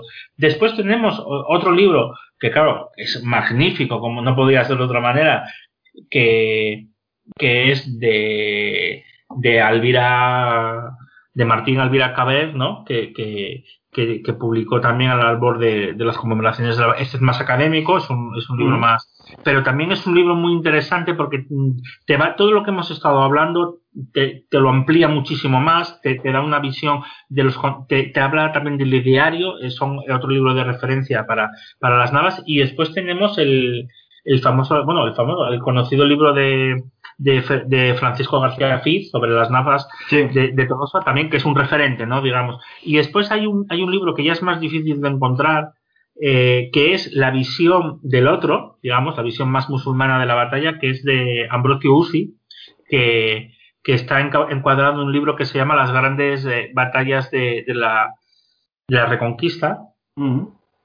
que, que, pero siempre desde la visión eh, islámica, ¿no? Eh, estudia las fuentes, las fuentes islámicas, ¿no? Y Andalucía. muy interesante para verlo, sí, Y, y, es, y, es, muy interesante. Lo que pasa es que es un libro más antiguo, está, eh, es un libro impre, im, imprescindible, pero yo te digo, yo, yo empezaría, para alguien que quiera adentrarse en el, en el, en el tema, yo empezaría con el libro de Almena, eh, aparte de, bueno, de que haya artículos por ahí publicados y demás, empezaría con el libro de Almena, el de Carlos Vara, y después eh, empezaría con el de, el de Francisco García Piz y el de Alvira Caber. Ya digo, gente que ya quiera introducirse más en el tema de, ello, más, más documental, ¿no? Acabo de buscarlo, eh, de Almena es de Arcos, ¿no? Habla un poco de, el previo a Batalla de Navas de Tolosa, pero no entienden, es raro. No, es que yo, por eso te preguntaba, porque. Claro, sí, sí, sí, no, no, el de Arcos lo conocía y el otro lo por supuesto, porque tienen tantos, pues no, no, no tienen, ¿no? Pues mira, no tienen, pues mira. Eh, pero, no, pasa nada, José. Si quieren eh, empezar de una, moda, de una forma muy amena, yo les recomiendo un cómic. No sé si lo leíste, eh, 1212, Las Navas de Tolosa, sí, sí, de la Iglesia. Sí, es verdad, perdón, es verdad que además que me, hablaste tú de él. lo tengo, sí, lo tengo reseñado en el blog y todo, es muy bueno, o sea, está muy bien hecho, la verdad. Eh, gráficamente está genial y después la historia la, reduce muy bien para un cómic. Recordarlo, las 1212 las sagas de Torosa. Ya os lo pondré yo también en, descripción del audio con los otros libros, que por cierto, para que veas que acierto en tus gustos, eh, en el blog, eh, cuando subí tu artículo sobre las milicias concejiles, en los libros recomendados, te pongo, puse mejor dicho, el del cómic el de Carlos Vara y el de el otro que me decías de Francisco Fitch. O sea, justo los dos que yo sabía que, que, podían gustar a la gente son los que tú me dijiste también, entonces yo, perfecto. El oyente que sepa que, bueno, que si quiere comprar un libro, en el blog siempre pongo unos enlaces a Amazon, y ahí lo tenéis muy fácil, pero también tenéis vuestras librerías favoritas para ir a comprar allí y ayudar a la gente que, apostó por, por, los libros y apostó por la cultura montando una librería. ¿eh? Eso nunca lo olvides. y si me permites, ya eh, aprovechando, voy a, como, como, decía aquel, voy a vender mi libro. Eh, yo hace una semana me publicaron un artículo sobre... Ah, eso lo iba a decir, lo iba a decir al final, que tengo un artículo tuyo, pero dilo ahora también. Ah, bueno, entonces no, entonces lo dejo. No, dilo, ahora y al final. vale, no, que me publica, hice una, escribí a, a la borde de un, del Congreso de Historia Militar de, de AINSA, Castillo de AINSA 2019, pues eh, eh, mi participación eh, se ha completado con un artículo sobre las navas de Tolosa a través de las milicias, ¿no? de las milicias concejileses, analizando la batalla como estamos haciendo, pero eh, ya finalmente solo me, me, centro en la participación de las milicias y su importancia en, en la batalla y cuál fue su, su papel, ¿no? Y está, bueno, recientemente publicado después si quieres ya te doy la, la revista que está abierta. La revista, la revista tengo yo el, número que lo, lo, leí cuando me lo mandaste, de la revista AEQUITAS, Estudios sobre Historia, Derecho e Instituciones, número 16, ¿no? Del 2020. Eh, es un trabajo académico, pero bueno, está bien explicado, se puede leer perfectamente. A los oyentes les pondré la, bueno, la descripción, la dirección para que lo puedan ver, ¿no? Que estés abierto. Yo, el enlace que me mandaste es un enlace abierto, puede cualquiera, ¿no? Pues eh, hay un conjunto de artículos académicos muy interesantes, entre ellos el de nuestro amigo José Luis, que es parte de tu doctorado, ¿no? Porque ahora el doctorado, como mucha gente puede que no sepa, se puede hacer con una tesis tradicional o con varios artículos de impacto, ¿no? Sí, eh, se puede, puede las dos formas. Y bueno, con esto de de, de la oportunidad de, de Bolonia, la, cuando se incluyó el sistema de Bolonia para doctorado, pues bueno, tenemos lo que se llama la, la escuela de doctorado, que a la, a la, vez de la tesis tienes que todos los años hacer un plan de investigación que consiste bueno, en publicar artículos y si puedes y te los admiten eh, ir a conferencias, ir a seminarios, participar, entonces bueno, va dentro de las actividades que tenemos que hacer. Y después está otra parte que hay gente que saca el doctorado porque publica Ahora mismo no recuerdo, pero son en revistas, eh, bueno, hay las revistas científicas eh, tienen un nivel de impacto, ¿no? Y si tú publicas una serie de artículos en las consideradas de impacto A, por ejemplo, vamos a decir así, ¿no? Pues obtienes el, el, doctorado. Pero bueno, ese tipo es casi más para ciencias. Yo, por ejemplo, la gente que yo, conozco es más para ciencias. Los que conozco yo que, que de esa son ingenieros, sí. Mm. Sí, sí, es más para ciencias y, y que, que, para los de historia, ¿no? Humanidades. Pero bueno.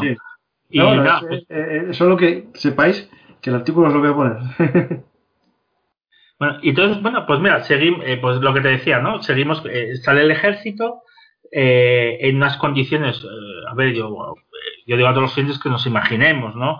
1200 eh, gente, a ver, por supuesto, son gente, nosotros somos unos piolines al lado de ellos. blandos, sí, sí. Son, gente ruda, ¿no? Gente, todos, ¿no? Gente, gente ruda, gente. Por esos caminos. Tú date cuenta que estamos, que, que tiene también su importancia para, lo que va a ocurrir después, ¿no? Eh, mucho calor, porque las crónicas nos hablan de mucho calor de, temperaturas muy altas con los equipos. Claro, empieza, un debate que, yo quiero también saber tu, opinión, ¿no? Y la de los oyentes, ¿no?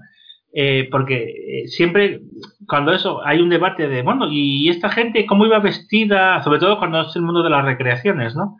Y digo, hombre, como digo yo, son serán medievales, pero no, son tontos y tienen calor y irían quitándose ropa.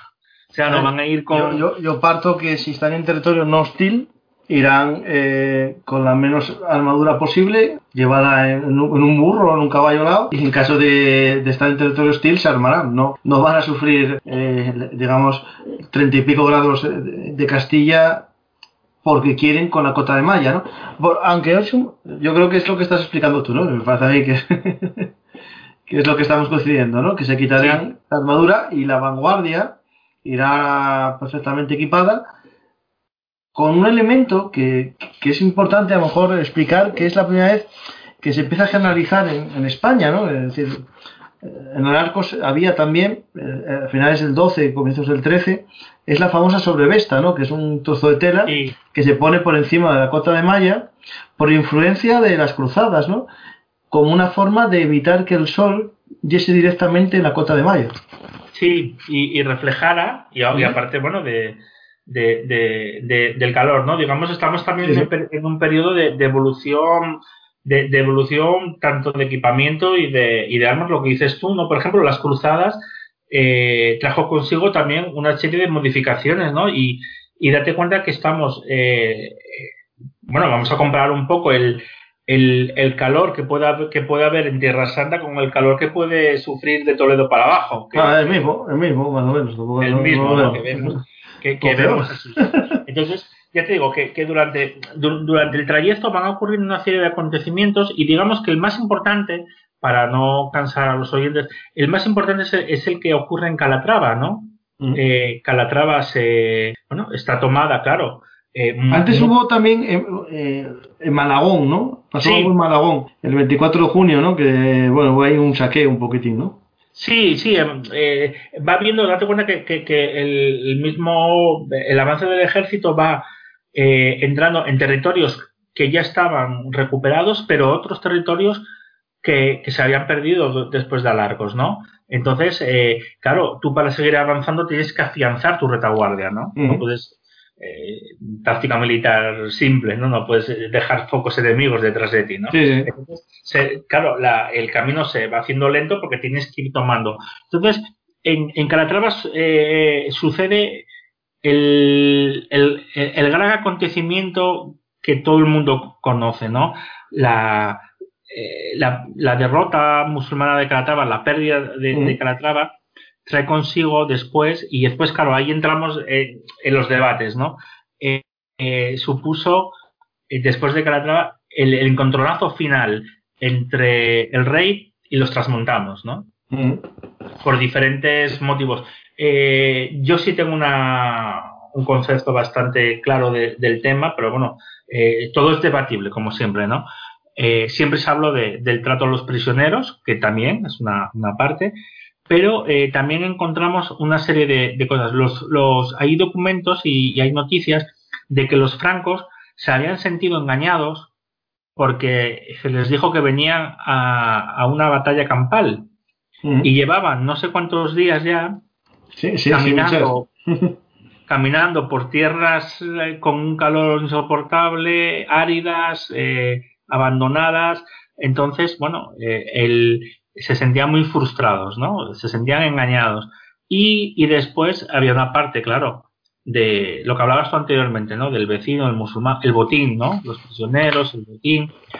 Y en, una parte de, apaciguarlos, el rey renunció a su, a su derecho de botín para dárselo a los transmontanos para acometer que no, que no se enfadarán, ¿no? Que no, que no se quieran con, con, con su idea de, de, marchar, ¿no? Entonces, yo particularmente eh, pienso que, que esto mm, no tenía vuelta atrás, que, que por las razones que sean, que se fueron juntando, no sé, eh, eh, esta gente dijo, es que aquí estamos pasando un calor de la insoportable, no vemos que el enemigo aparezca por ningún lado, no, no, no se tenían noticias de, de la posición de, del ejército almohade, vamos avanzando, eh, mm. el cansancio se va acumulando, hace mucho calor, no vemos, no vemos un botín, no vemos una recompensa, porque no nos engañemos, la recompensa eclesiástica estaba ahí, pero no, mucha, la mundana, la gente venían por el botín.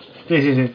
Y, y, y aparte, mmm, el camino que ya era, mm, digamos, caluroso, escaso botín, porque el botín en la antigüedad era robando a otros, es decir, si no saqueabas y matabas no había botín. Entonces los ultramontanos cuando ven que ya en, en, Malagón se les, bueno, el rey no, les ve, no ve bien el saqueo y después en Calatrava no les deja saquear, pues dirán, pues mira, para esto no venimos, ¿no? Exactamente, sí. Sí, hay una serie, una serie de acontecimientos que hace. ¿Qué pasa? Que el, el, a, través de, este momento, eh, de ahí en adelante, las crónicas castellanas a, eh, a este, a, esta desbandada, digamos, a, esta huida, eh, es, siempre es considerada, bueno, lo peor de lo peor que os podáis imaginar. ¿no? Bueno, yo también lo haría.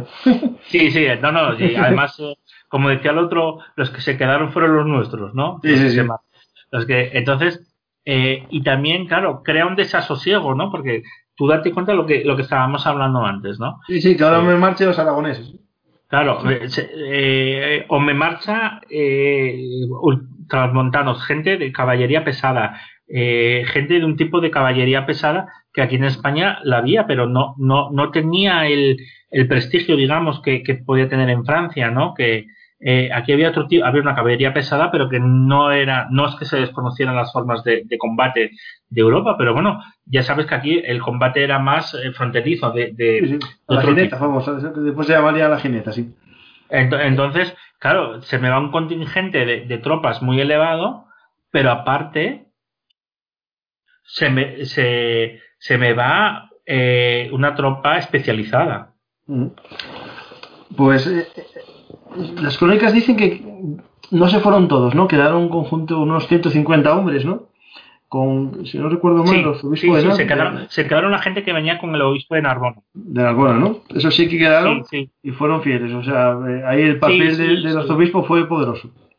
Sí, sí, el obispo, sí, porque además una de las eh, a ver para eh, podemos hablar después para, para eh, las navas de Tolosa tenemos la suerte que para estudiarla si tenemos, eh, tenemos eh, las crónicas, una de ellas es la de Jiménez de Rada y otra la del obispo de Narbona, eh, pero más que crónicas son cartas. Y después si tenemos, tenemos las notas de Juan de, del canciller, de Juan de Soria, pero y después tenemos una multitud de cartas que se manda el rey al papa, el, el, papa al rey de Francia, el papa devuelve al rey, el rey con el obispo de Narbona, el rey a su hija, su, eh, la Berenguela a su hermana Blanca. O sea, tenemos una serie de fuentes eh, eh, epistolares muy, muy importantes que, que, nos dan una idea de formar la, la, batalla. Y después nos van a dar una información muy importante de propaganda que, que, va a ser,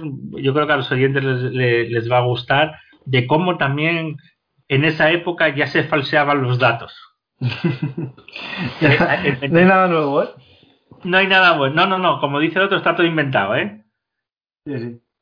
Entonces, bueno, pues ya te digo, el, el, el, avance, cuando tú fíjate lo que puede ser, tú vas marchando con un ejército y ponte que tu tropa, tu tropa más, más especializada, tu caballería pesada te abandona. Sí, no, eso sería un espectáculo. ¿Qué hacemos ahora? ¿Seguimos o no? Claro. Aquí, eh, se, me olvidó decirte, bueno, a los oyentes contarlo. Eh, cuando estaban pasando el río Guadiana, entre Malagón y Calatrava, eh, se encontraron, según el libro que, leí hace tiempo, bueno, lo acabo de revisar para este podcast, abrojos en el lecho del río, una especie de campo minado a, la hora de cruzar. Eso, digo, porque también aumentaría el desasosiego y el cabreo. Es decir, venir aquí para ir a esta mierda, a este castillo de Calatrava, no tener nada y haberme cepillado los dedos con un arrojo, abrojo en mitad del río, pues me marcho. Sí, sí, claro. Eh, eh, eh, se junta se junta todo por eso para muchas personas ha quedado mucho en el, imaginario no el tema de que se fueron por lo de los prisioneros y el trato que, que hay una parte pero realmente fue un contexto de, cosas de varias cosas a ver y yo lo que pienso es que tenían una gana de marchar si no sabían qué hacer Sí, sí, a buscar una excusa cualquiera. Sí, sí, vaya cualquiera, sí. Una excusa porque tú, tú a ver, eh, estamos ahora eh, nosotros, tú imagínate en esa época, treinta y pico grados, Toledo para abajo. Sí, sí, que sí, que sí, que sí. Para, bueno, lo, me lo imagino en, un atasco cuando no había aire acondicionado, ya está, ya lo tengo imaginado. Y, vivido. Los oyentes que sean de esa zona, pues bueno, nos comprenderán bastante, ¿no? Es como si nosotros. nosotros. Como llamamos nosotros. Nosotros, como se dice, cruzando el Negrón ya estamos asfixiados, pues. Sí, por lo mismo. Ellos más. Ellos más, ¿no? Y, sí, sí. Pues entonces, bueno, se sigue... Eh, una cocina sobre Calatrava, ¿no? Eh, que cayó hacia el 30 o el 1, ¿no? Depende como la crónica. Eh, es interesante lo que le pasó al guerrero andaluz, ¿no? A, del andaluz, al, a Ben Cádiz, que es el que, digamos, defendía el, sitio y los rindió, ¿no? Hizo el pasto. que al llegar vivo al terreno almohade lo mataron y lo, digamos, le hicieron, lo degollaron como un, digamos, un mensaje ¿no? para los demás guerreros andalusíes que lo que les iba a pasar si negociaban con los cristianos. ¿no? Pues el pobre, mira, se rindió, pero no sobrevivió a esta guerra. Sí, además e, ese dato que das es muy importante por, para, para lo que va a pasar después, ¿no? Lo que te, y una de las diferencias con el contingente cristiano ¿no? de, la formación de la hueste almohade. ¿no? la desconfianza y, el poco entusiasmo, entre comillas, ¿no? hablando de distancias, de los combatientes almo, eh, andalusíes em, en, este tipo de, de campañas o siempre propiciadas por, por los invasores norteafricanos, ¿no? que, que siempre, bueno, siempre tenían cierto perjuicio ¿no? por, por combatir y tampoco se fiaban de ellos. ¿no? Y incluso, bueno, en crónicas que, hay de, la batalla musulmanes, que, musulmanas que podemos hablar después, eh, digamos que la culpa de la derrota se la echan a los andalusíes, ¿no? Sí. Eso, es algo, eso es algo muy, que así que aparece mucho exceso, ¿no? La división interna que se verá después incluso en el campo de batalla como veremos, ¿no? Pues una vez que superamos ¿no? Calatrava, vemos que eh, las huestes cruzadas disminuyen. Y algo que, no dijimos, eh, José, y que es interesante, es que eh, Castilla, ¿no? el rey Alfonso, tenía miedo un poco a lo que iba a hacer León en estos momentos. ¿no? Es decir, ahora que tengo todo el ejército aquí al sur, cerca de Guadiana, ¿no? ya, ya ahora mismo cerca ya de Sierra Morena, ¿no? ¿qué pasaría si los leoneses me atacan? ¿no? Eso es algo que se aseguró muy inteligentemente haciendo que hubiese una amenaza de excomunión a aquel cristiano que atacase a otro cristiano que estuviese en la cruzada, ¿no? Sí, eso es lo que, lo que, no, lo, no, lo, tocamos anteriormente. El, a ver, el Castilla hizo, mm, vamos a decir Castilla por, por decir el rey, ¿no? Hizo dos movimientos. Primero, eh, casar a Berenguela, y segunda eh, eh, y, segundo el, el, apoyo del Papa eh, con, con esta promulgando este edicto no de que de que no se pudiera atacar ni, y que bueno con excomulgación el, el, atacar cualquier reino cristiano cuando estaba en periodo de, de, cruzada ¿no? ahí volvemos a lo que hablábamos anteriormente de, de ese contexto de primeros del siglo XIII que es muy, un contexto muy complicado ¿no? entre, entre los reinos cristianos, eh, fíjate, estamos eh, León y, Castilla, que, están continuamente, es que poco antes de, de iniciar la campaña y, y, unos años antes, estaban en guerra abierta. Sí, Pues eh, yo creo que la situación más o menos la apañaron, ¿no? No participó Castilla, pero al menos no molestó mucho, ¿no? El eh, León, perdón. León. Sí, no, no, molestó porque además, además León quedó muy perjudicada con las guerras, con, con, la guerra con Castilla, porque hubo un momento que Castilla se, eh, eh, que se unió con Aragón y, y, hubo muchas incursiones castellano-aragonesas en territorio leonés que que desbarataron mucho la economía, ¿no? Eh, hicieron mucho daño. Eh, además, bueno, está, está documentalmente, ¿no? De demostrar de que, de que hacían cabalgadas dentro del territorio leonés y con mucha destrucción, eh, que con mucho perjuicio económico y, y, claro, y León tampoco tenía una potencia militar para enfrentarse a, a Castilla y, Aragón unidas, ¿no? Y... De Portugal.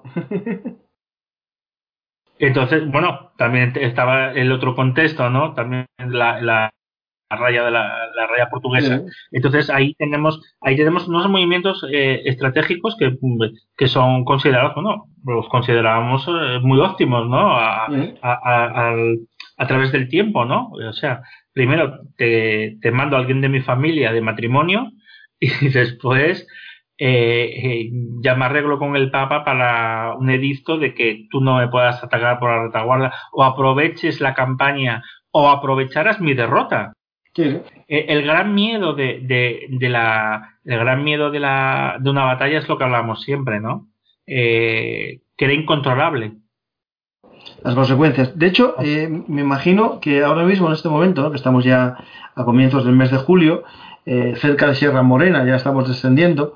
Eh, justo cuando se marchan los ultramontanos, eh, a, los cruzados les vendría el pensamiento de, Puf, ahora se nos van estos, no hay esperanza, ¿no? Y seguimos avanzando hacia el sur, ¿no? Pero cerca de Alarcos, ¿no? Del antiguo Alarcos, bueno, de Alarcos, que, estaría, estaba en ruinas, me parece, no recuerdo bien, sí, aparece el rey de Navarra, que no estaba hasta este momento. Hablamos de él, pero no había llegado. De hecho, cuando leímos en Toledo, hablamos de, la llegada de los ultramontanos y la llegada de Aragón, del rey de Aragón. Ahora es cuando llega el rey Sancho, ¿no? Con sus hombres, ¿no? Sí, sí, por ejemplo, mira, el al, Arcos, al Arcos, eh, bueno, eh, como una vez que cuando, bueno, cuando fue la batalla estaban, estaban reconstruyéndolo, estaban eh, estaban haciendo obras para, para, para adaptarlo, ¿no? Para la, la orden. Y, y después, al llegar al arco, se, se acampó, pero eh, se, se, combatieron en, se, se, combatieron en castillos que, que estaban alrededor de, de para, para sentar la, la, la, retaguardia, ¿no? Y en ese momento el, apareció el, el, rey de Navarra, ya te digo, con, con un contingente eh, con, con, un, con un contingente que no puedes que no podemos considerar muy elevado nosotros. Para la época sí porque volvemos otra vez a lo mismo. Era eh, tropa de calidad. Sí, sí. Era el era eran era el rey y sus caballeros. Entonces eh, un caballero tú te puedes imaginar todos los oyentes no podemos imaginar eh, un, un caballero un caballo eh, de combate un caballero adiestrado para, el combate, con todo su equipo, tanto ofensivo como defensivo, cabalgando al galope hacia ti, con la lanza, el listre y demás, pues... Y, entrenado a la lucha, no como otros. Y entrenado, y entrenado para la lucha, mmm, nos lo podemos imaginar, vamos a hacer un juego, ¿no? Eh, que todos los oyentes se imaginen eso viniendo hacia ellos. Sí, no, no, yo pongo un símil más, más eh, sencillo de entender un caballero medieval era un tanque, un carro de combate, que vale por 20 infantes, ¿no? es decir, mm. la realidad es que no es uno a uno, ¿no? No estamos contando un hombre, un hombre, sino que cuando hablamos de un caballero eh, no vale por un peón. Es decir, eh, en ajedrez eh, se matan mutuamente, pero tiene más valor una ficha que otra, ¿no? Pues, pues lo mismo en ese caso, ¿vale? Es decir, estamos numéricamente, sí es un hombre, pero es un hombre muy distinto, ¿no? Es una unidad muy distinta. De hecho, ya vamos un poco llegando, ¿no? A, al puerto de Muradal, ¿no? Estamos ahí en Sierra Morena y al otro lado del desfiladero de la Losa está el ejército almohade. Podemos hablar un poco ya de los almohades, ¿no? Porque no hablamos mucho de ellos, hablamos de, de que, que, cómo era su visión del Islam y tal, pero ahora vamos a hablar un poco de el famoso hijo del cuarto califa almohade, que es el que mandaba a las tropas, ¿no? El, califa era al-Nasir Mohammed ben Yusuf, el famoso Miramo, Miramamolín, ¿no? Sí, Miramolín. El, a ver, yo para... Pero eh, lo, comandaba el hijo, ¿no? Del, del, cuarto califa. Sí, lo, lo, yo, yo, digo al Nasir, que es mejor, que, que, que, es más, más fácil para, para todos, ¿no? Para, para, para todos. Entonces, mira, al llegar ahí, eh, digamos que las vanguardias ya se ven, ¿no? Eh, las, vanguardias ya, ya, van teniendo una, una visión. Por tanto, el nerviosismo, eh, entiendo, entiendo que, que, el, que, el, nerviosismo mm, va creciendo, ¿no? Tú encuentras en, ya ves a, las, los estandartes y las banderas de los enemigos, ya ves sus, sus avanzadas, ya ves que, bueno, que tarde o temprano eh, eh, el encuentro va, a tener lugar, ¿no? Entonces, esto nos da pie para hablar un poco del ejército almohade, de su composición, y, y, lo primero que tenemos que entender del ejército almohade es que si hablábamos antes de una cohesión en el ejército cristiano que se desbarata cuando los ultramontanos, que no dejan ser gente externa, se van, que en el núcleo del ejército cristiano que queda es un núcleo de gente de Castilla, de Aragón y de, y de Navarra, pero que son todos, digamos, del mismo territorio, ¿no? En este caso de, España, ¿no? Y, y hay, hay, una alianza entre los reinos y sus tropas, en sus diferentes tipos de tropas, están cohesionadas, ¿no? Tienen una cohesión y, y tienen una, una ya propia, ¿no? Cuando hablamos de los almohades, eh, partimos primero de que están, hay una, una crisis en el imperio, almohade, tienen, eh, necesitan, eh, necesitan una, una victoria y, y, afianzar sus territorios en Al-Ándalus para seguir combatiendo en el norte de, de, África, en el Magreb, donde los levantamientos de las tribus árabes y berebés no almohades eh, cada vez es, ma es mayor. Mm.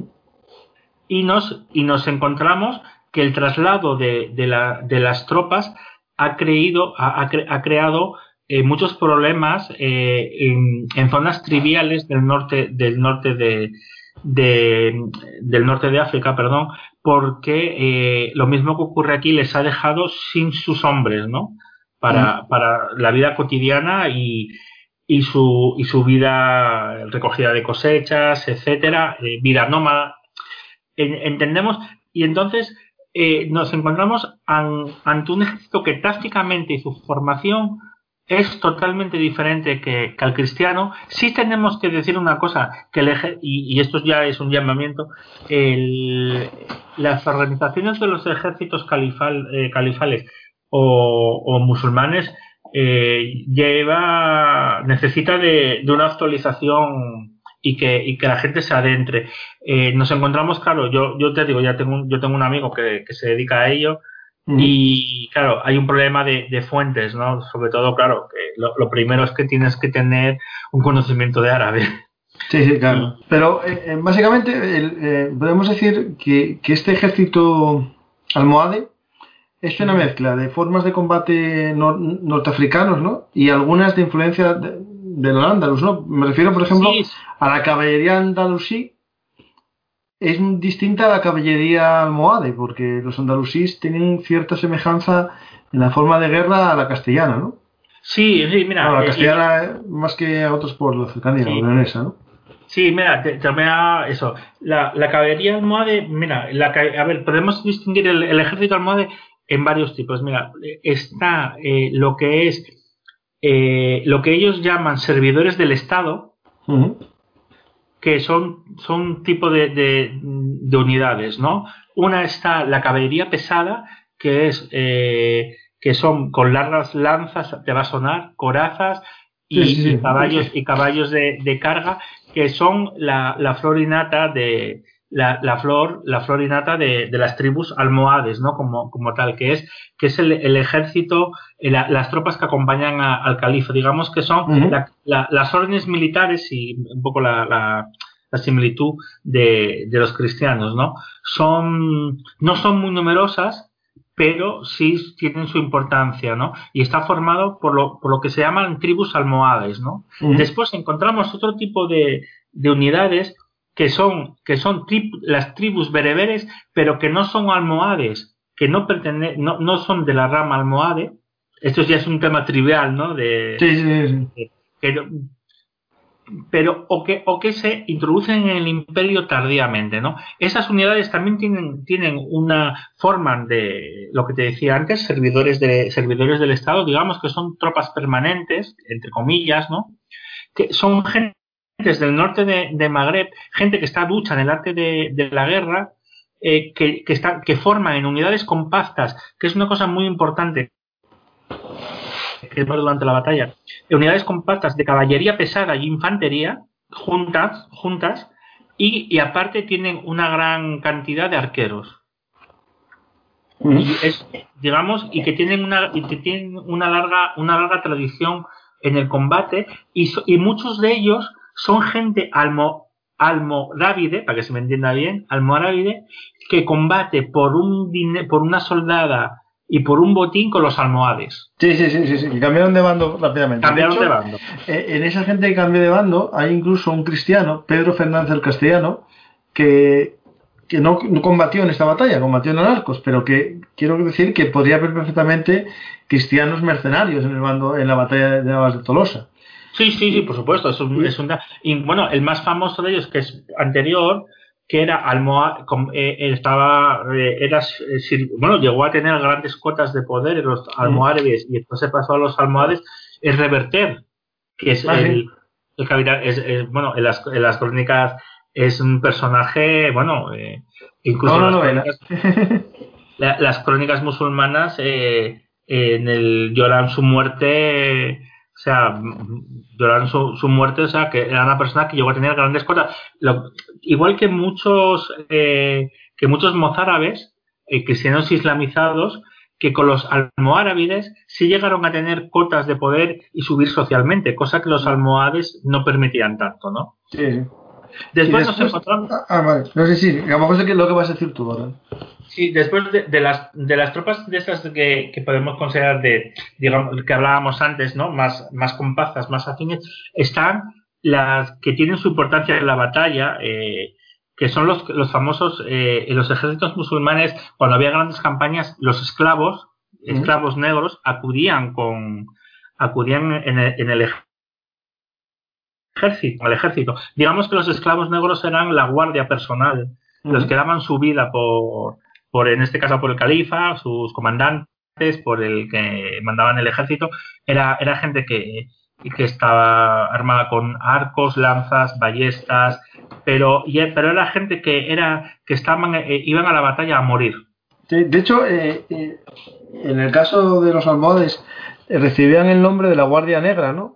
O Sí. Imes, Imesebelén. Y me sí, yo puse ese, eh, puse esclavos negros por ponerlo más. sí, sí, sí.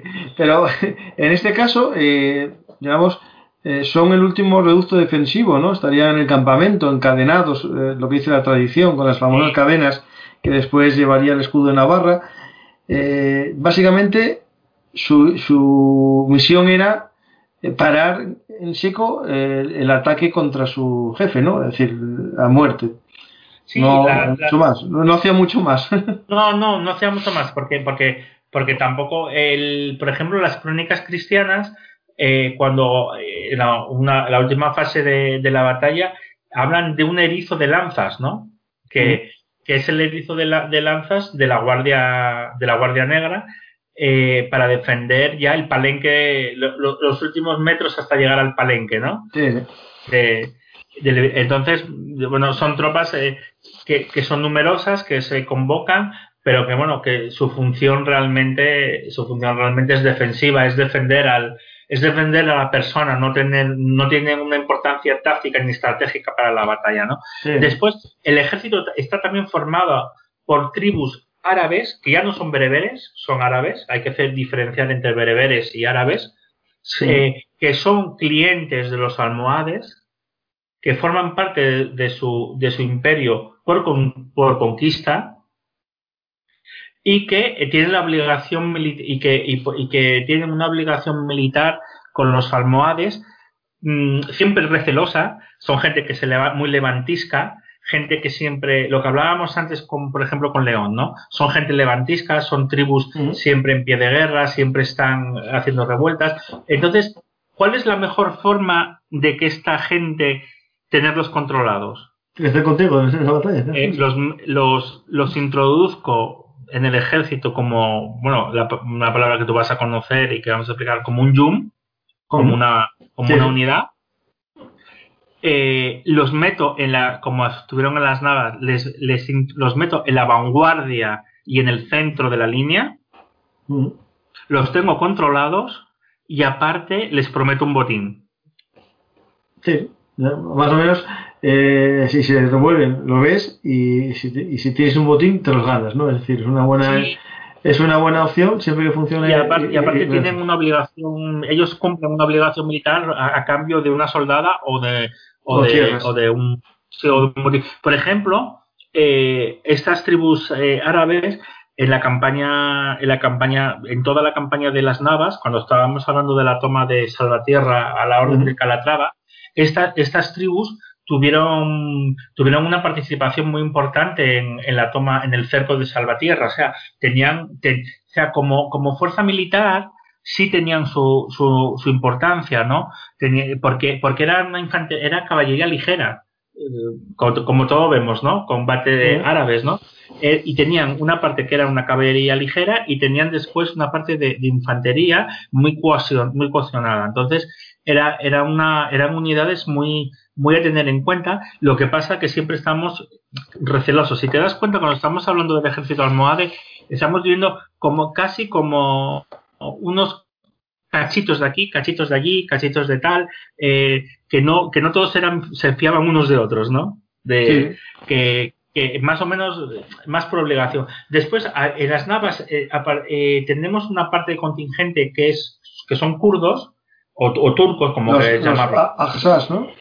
Sí, que es la caballería, la caballería, la caballería montada, los arqueros montados a caballo, ¿no?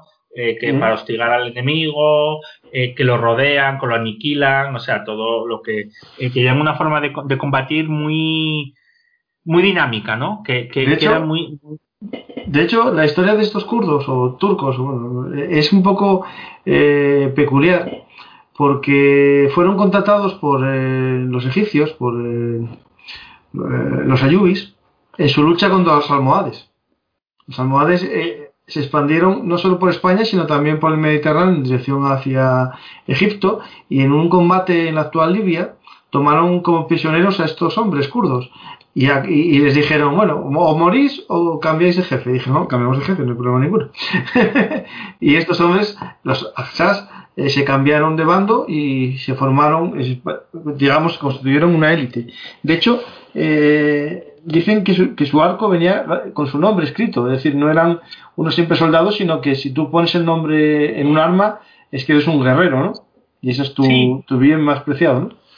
Sí, pero yo, mira, yo sé, ese dato no, no, no, no, lo conocía, pero, pero sí, son, son tropas son, son tropas de élite, vamos a decir, ¿no? Dentro de su de, su forma de combatir, ¿no? Porque son tropas de mucha movilidad, son tropas que, que, que son que, realmente durante la batalla son, fueron los que estuvieron hostigando eh, al ejército cristiano en, todo, en todo momento y, y son los que eh, anteriormente, tanto en esos conflictos ya internos del Islam, tenían eh, ese cambio de, de bando pero también eh, ofrecieron muchas victorias a los almohades. Y también, igual que las tribus árabes, son gente que tienen su soldada y su premio en el, en el botín, ¿no? Tienen un acincate por, por, combatir. Después nos encontramos ya las, eh, digamos, eh, hay dos, ya las dos últimas tropas, digamos, en conjunto, ¿no? Después hay una unidad de arqueros, eh, de los almohades daban mucha importancia a los arqueros montados y, y a pie, pero, pero bueno, siempre se distribuyen entre las tropas que hemos estado hablando, ¿no? Y esto a las tropas que andalusís propiamente dichas, ¿no? Las que, las que salen de, de, la propia Andalus, ¿no? Claro, ahí volvemos, eh, una, una, de las diferencias que siempre se ha dicho entre, entre los ejércitos eh, peninsulares, cristiano y, musulmán, es que la, la intervención, de, en este caso, por ejemplo, las milicias de las ciudades con los habitantes de las ciudades andalusíes es totalmente contrario. A los habitantes de las milicias andalusíes tenían sus guarniciones, pero la población no se no tenía ese ánimo combativo, ¿no? Sí, sí. No. Entonces, muchas veces ha hablado de que, bueno, de que se tomaban muchas ciudades y muchos territorios casi sin combatir, porque digamos que, bueno, que, que no tenían ese espíritu tan, tan combativo como puede ser, o esas obligaciones militares como las, las milicias. Sí tenemos, eh, los andalusíes sí aportaban un tipo de, de, tropa de todo tipo, ¿no? Caballería, infantería, pero sobre todo caballería. Además, lo que hablábamos anteriormente, ¿no? Eh, aportan una caballería que si tú la pones enfrente de una caballería cristiana de frente, eh, si no es a lo mejor por las facciones, no los distingues. Hmm. Porque llevaban el mismo tipo de armamento, el mismo tipo de lórigas. Sí, sí, completamente. Y el mismo tipo de caballo. Completamente. O sea, son. Eh, de hecho, algo que, que, que el oyente a lo mejor tenemos que explicar un poco es que en el Andalus, aunque al origen de los primeros ejércitos islámicos se, aplicaba mucho lo, del arco y tal, se fue convirtiendo en una especie más de una infantería muy similar a la española, a, a, español, castellana, leonesa, aragonesa, navarra, eh, en la que eh, la lanza y la jabalina era más habitual que la propia que el propio arco, ¿no? De hecho, eh, la táctica más habitual de los eh, ejércitos islámicos, el tornafuelle, ¿no? Que era lo de atacar, disparar, eh, marchar, eh, se aplicó en, la batalla de Arcos, ¿no? Y favoreció el rodeo de las tropas y la liquidación de las tropas eh, cristianas. Mientras que en este caso aquí vamos a ver que, en Navas de Tolosa se aplicó, pero los cristianos hicieron una cosa para remediar un poco esa técnica.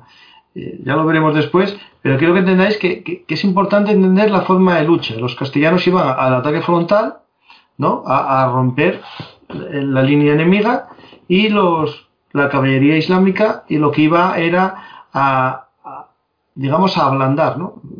Disparaba flechas, marchaba, disparaba flechas, marchaba, cansaba al enemigo en una técnica muy distinta, ¿no? Porque al final me imagino que, el encontronazo final, en este caso, lo haría la caballería andalusí, que era más pesada, ¿no? Y los peones, ¿no? Los que lucharían al final, eh, mientras que los jinetes al estilo kurdo o turco, no tienen capacidad de luchar cuerpo a cuerpo. Claro, uno, de las mm, de, los elementos de los que siempre adoleció los ejércitos musulmanes, por eso cuando luchaban, cuando había conflictos internos en el mundo musulmán, musulmán había muchos mercenarios cristianos ¿Mm? que combatían, es que adolecían de caballería pesada.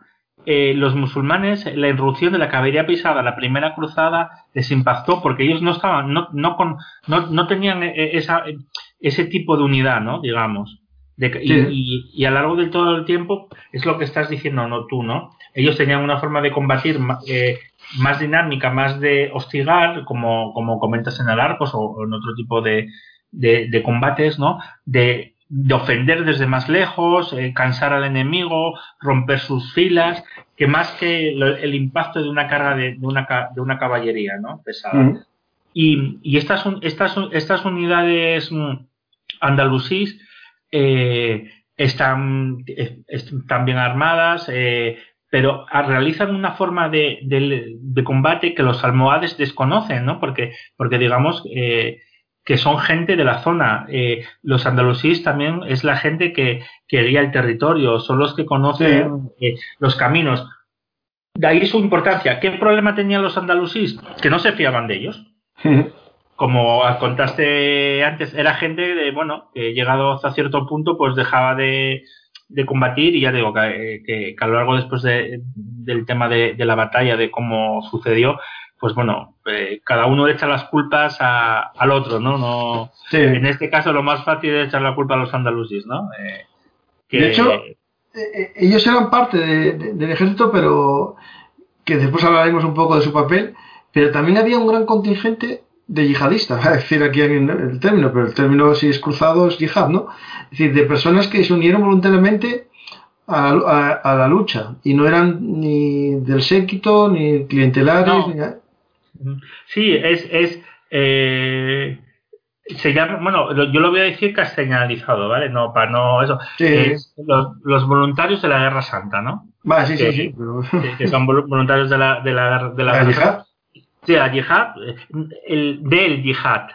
Sí, bueno, sí es verdad que es masculino, sí, sí, sí. Es masculino, el yihad, para la gente, porque eh, mira, es una cosa muy interesante para decir, cuando la televisión, porque este es un tema de los medios de comunicación, nos han acostumbrado a decir la yihad, ¿no?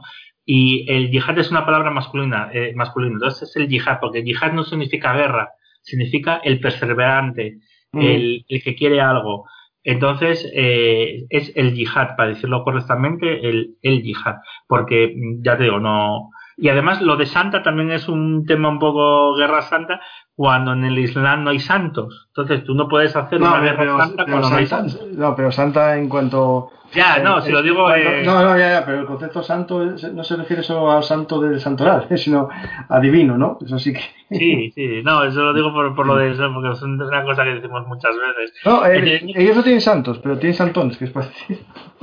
La, entonces, esta gente que son, que son, son gente que, que, bueno, como cuando la primera cruzada iba el Pedro de Ermitaño, ¿no? Sí, sí, sí, sí, los, los, los almohades sí fomentaban este tipo de, de, alistamiento, digamos, pero el valor militar eh, y esta gente tenía tres tenía tres virtudes para hacer para, para hacer un, un voluntario un, voluntario de Alá vamos a entendernos para decirlo así no un voluntario de Alá. Eh, tenías que tener una combinación de vida militar y religiosa ser, una ser un modelo de vida ejemplar como Mahoma mm. y, y, los compañeros que, que, seguían a Mahoma. Bueno, lo de la vida militar vamos a quitarlo porque, bueno, siempre, siempre ha quedado constancia de esta, del valor de esta gente. Mira, militarmente eh, eh esta, eh, estas unidades no tenían ningún valor. Estos no son los que vivían en los rabios, ¿no? Era gente que, que, no tenía. No, pero esto en, en es que lo estoy olvidando, a ver si me, me liaste esto ahora mismo. Cuando estamos hablando de estos, no son los famosos rabidos, ¿no? Los que vivían los rabis, ¿no? No, no son estos. No, no, no. estos son chusma, estos son gente que se unió sí, como no, estos son, Eso, vale, vale, vale. No quería yo llamarlo así, pero son chusma. A ver, sí, sí, sí, sí, sí, porque en Islam hay un término que se llama los, bueno, el rabid, si no recuerdo mal, que es como unas fortalezas eh, en las que es una especie de monjes guerreros. Mm no son monjes porque no tienen los votos como los cristianos, ¿no? Pero sí que eran personas que se dedicaban toda su vida a una especie de entrenamiento para la guerra, ¿no?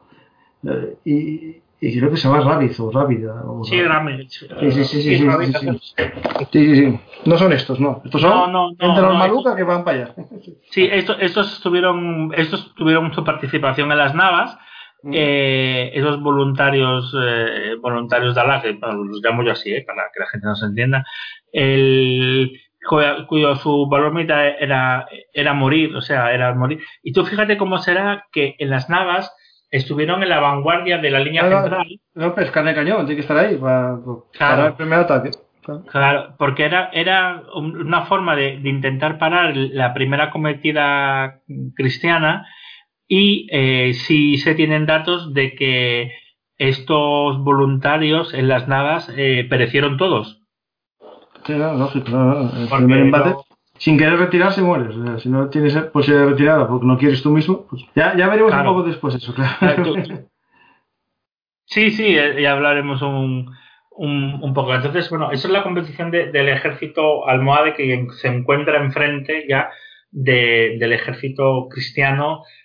Eh, se están viendo, ¿no? Ya, en cifras, ya se... en cifras eh, antes de eso, eh, antes de ver cómo se vieron y, lo que hicieron para no verse o verse, eh, estamos hablando de casi el doble o el, tri o el triple que los españoles, que los, que los, que los, cristianos, o, o aproximado, y, y, la diferencia es solo no, publicidad.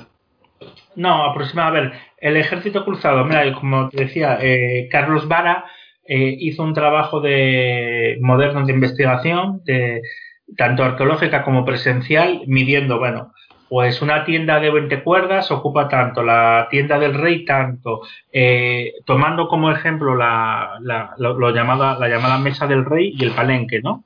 eh, lo de las tiendas, lo que ocupan los caballos, lo que tal, y vino a concretar que es la cifra que está aceptada ahora mayoritariamente, que el ejército cristiano estaba compuesto por unos 12.000 hombres, 8.000 de infantería y 4.000 caballeros. Del ejército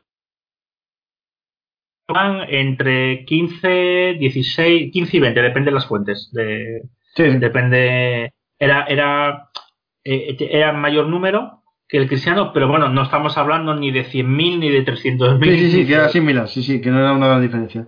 De hecho, eh, estos dos ejércitos, ¿no? Que se ven uno enfrente de otro, eh, tienen situaciones muy distintas, ¿no? digamos, el ejército almohade se apoya en los desfiladeros, ¿no? Se apoya en, en las montañas para defenderlas y impedir que su avance, mientras que las tropas cristianas están en el lado norte de Sierra Morena, ¿no?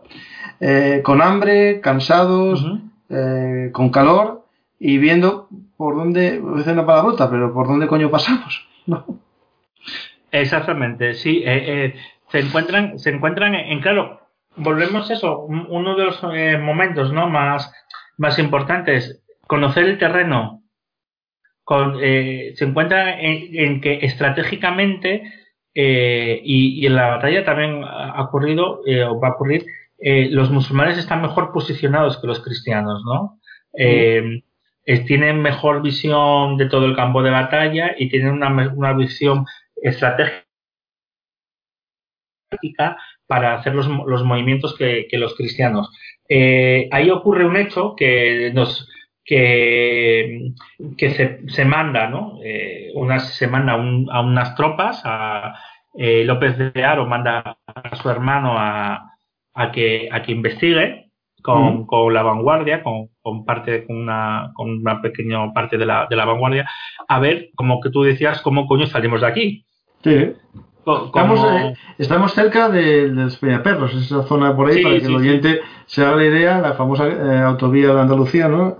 Y de Perros. Sí, que, que, tal, ¿no? A ver, a ver por dónde el, por dónde por dónde podían pasar, ¿no? Y ahí ocurrió yo no, a ver, las crónicas hablan de ello, por supuesto, y todas las crónicas, ¿eh? Entonces, de una forma u otra, entonces, sí, sí es verdad. Pero bueno, siempre, siempre parece, bueno, tú, la, gente que nos está escuchando y, tú sobre todo, y la gente que nos está escuchando, conocemos las termópilas, las termópilas, ¿no? Sí, se parece la historia, sí, sí. Sí, se parece la, se parece un poco la, la historia, ¿no? Aparece un pastor, o sea,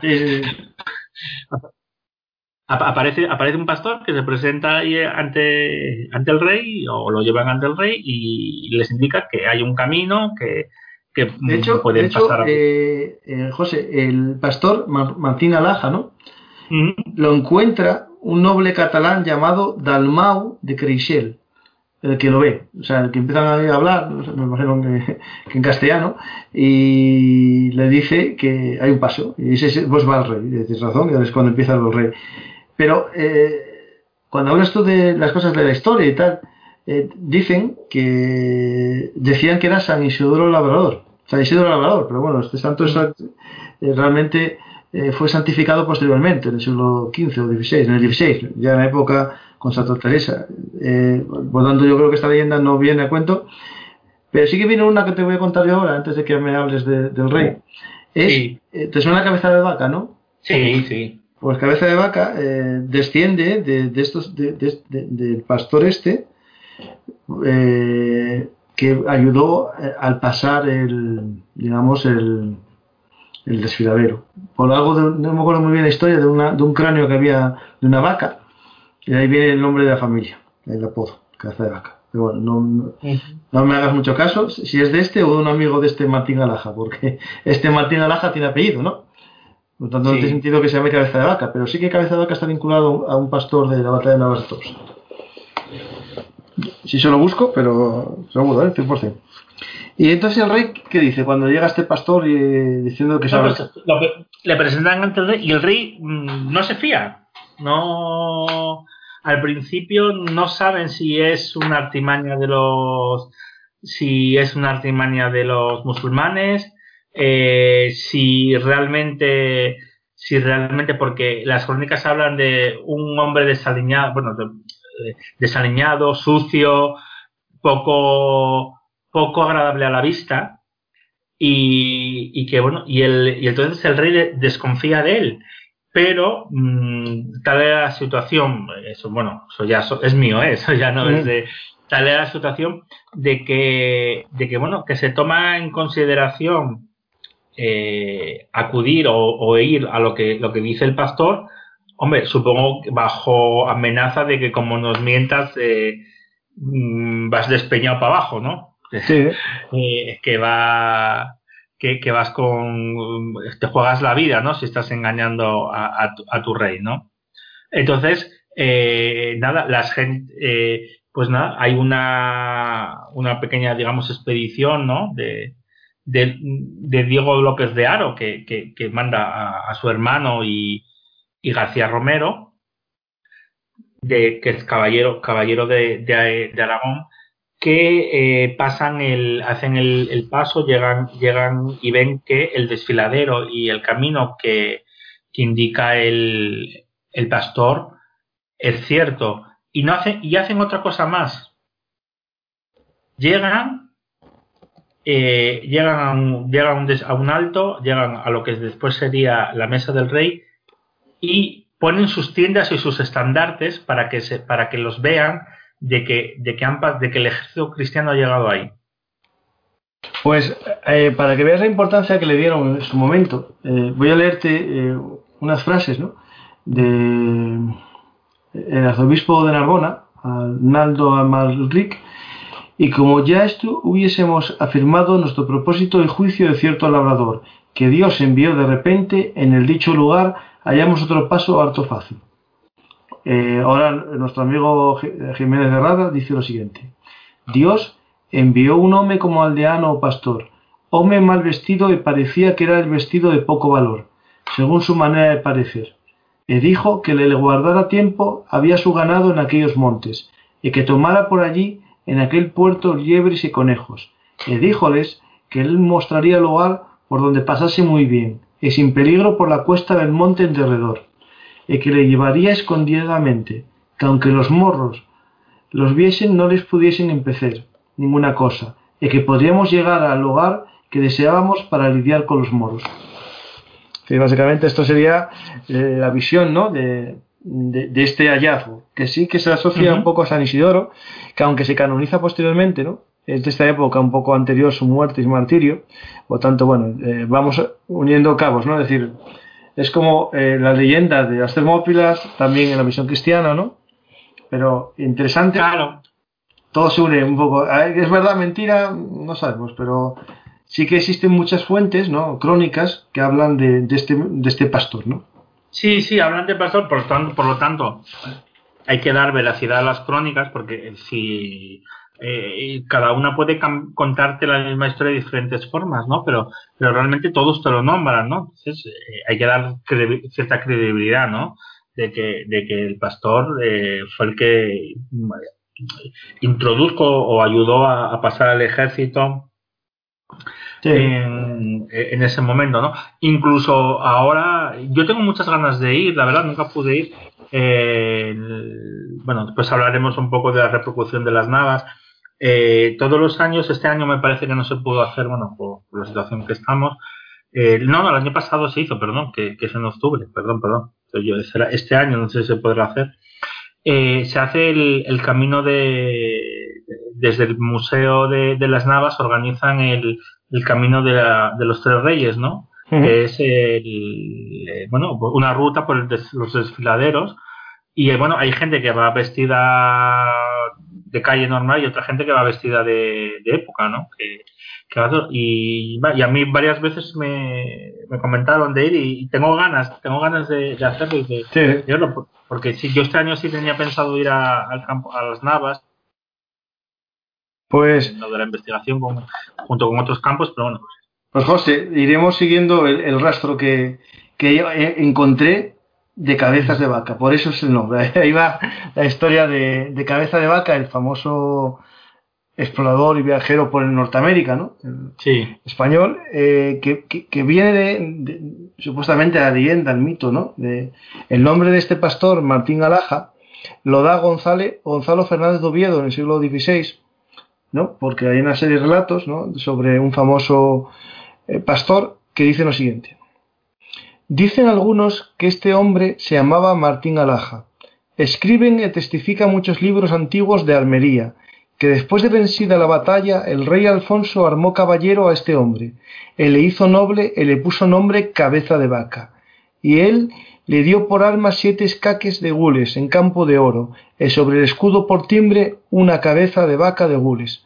La historia era porque el famoso camino lo había ido él marcando previamente cuando era pastor o lo que fuese, con cráneos de vaca marcados eh, con una especie de, marca propia que indicaba el camino. De ahí viene el famoso apodo cabeza de vaca. Ah, pues mira, mira. Sí, yo sabía, lo, estoy buscando porque no sabía exactamente el, por qué era cabeza de vaca. Pues ya está claro que según Gonzalo Fernández Oviedo sería por esto. Pues mira, pues sabemos más de, del, pastor. Sí, sí, sí, sí. De cabeza de vaca hablo mucho de él en un podcast. pues, mira, pues como, ya te digo, llega la, la, saga ya al final de donde, donde se va a establecer el campamento, la famosa mesa de, del rey.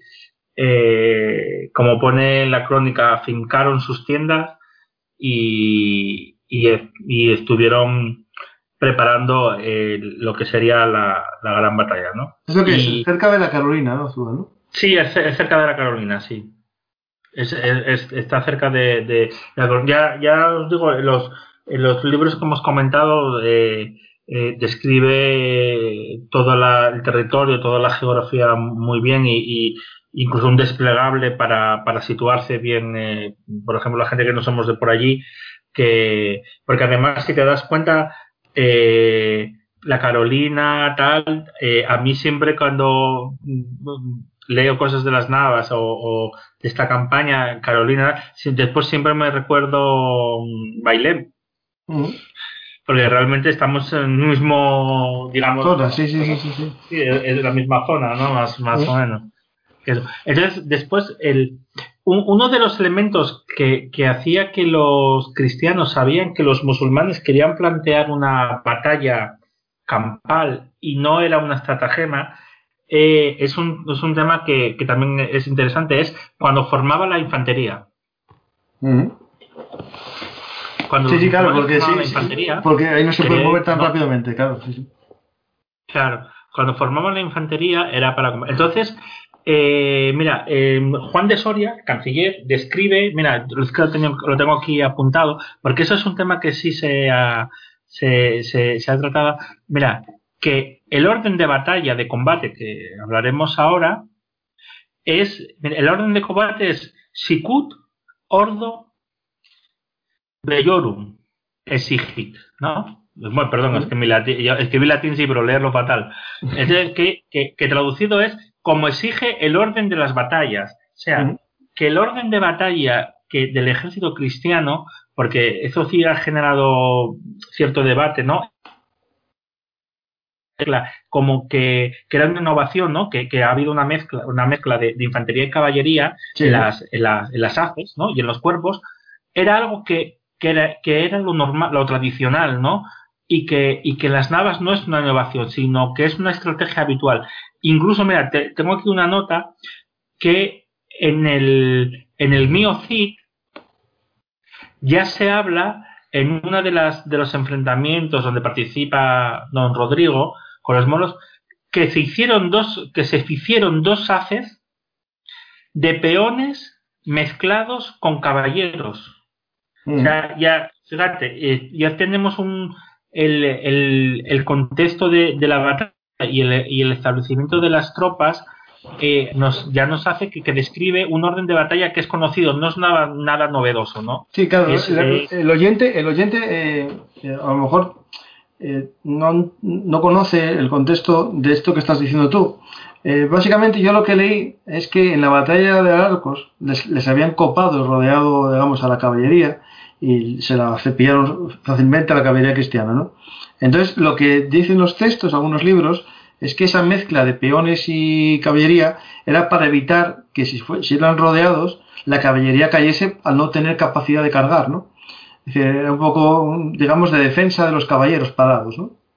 Sí, sí, eh, eh, eso, y por eso volvemos a, a Arcos en el aspecto de improvisación, ¿no? De la búsqueda del prestigio, de una campaña mal programada, no esperar los refuerzos, que fue la derrota de Arcos. Entonces, aquí vemos, eh, el mismo Juan de Soler nos dice que la forma de hacer la guerra es como se hizo en las Navas, no como se hizo en, el Arcos, ¿no? lo podemos interpretar así. Y después, en, entre Alarcos y las Navas hay una diferencia que también a mí me, afecta en, el trabajo, que es que las Navas, eh, las milicias combaten separadas. O sea, eh, en los tres cuerpos hay milicia, ¿no? Y en Alarcos combatieron, combatieron juntas en la misma línea. Sí, sí. A lo mejor es para, porque no se fían mucho de ellos, los dividen. Claro, eso es una versión, después eso, ahí estamos en ello, ¿no? Estamos, eh, estamos en ello. Entonces, date cuenta, se empiezan a formar los, los ejércitos. Tú fíjate, te se levantan por la mañana, el, el famoso lunes 16 de julio. Ahí, Déjame ver una cosa. El, día 15, eh, José, hubo una especie de intento, ¿no? Los musulmanes salieron y los cristianos no, digamos que no respondieron a la llamada, ¿no? y después. no. Sí el, día 15 un intento de, de, combate que, el, que por la prudencia, ¿no? lo, que se, se, entiende que por la prudencia del rey y de sus comandantes, porque eh, uno de los temas eh, que también están candentes sobre la Edad Media es, una batalla eh, campal de la Edad Media, es la cadena de mando. El rey era el, rey, pero tenía, para entendernos, tendría, tenía sus generales, ¿no? Tendría su, la gente ducha en el arte de la guerra, de la estrategia, porque había estrategia, había táctica, ¿no? Más o menos rudimentaria, más o menos eficaz, pero la, la, había, ¿no? Entonces, no, no aconsejaron entablar batalla ese mismo día, sino para que las tropas descansaran. Mm. Para que se descansara y, y, que la jornada fuera más propicia. ¿Qué pasó el día 16? Que se volvió a formar la infantería musulmana. Y entonces el texto que leíste al, al principio, se convocó se, se, convocó un consejo de guerra y a las seis, a las seis menos cuarto de la mañana el, el, ejército cristiano se compuso para el combate, ¿no? Y de hecho, eh, hay una frase que lo voy a leer ahora que queda muy bien épico para este momento. Ah. Sucedió esta batalla en el año del Señor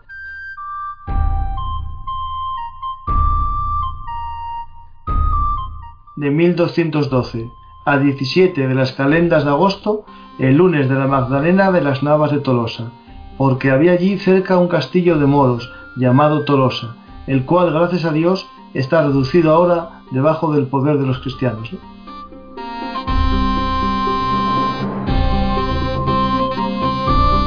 Y aquí comienza la batalla. Entonces se empieza a defender y el, mm, no sé, para la gente que, que haya visto lo, el campo. Aquí hay un pequeño, sí quería hacer un pequeño paréntesis de, siempre de cómo eh, en España a veces no cuidamos lo que lo que tenemos y, no le damos la importancia que, tiene, ¿no?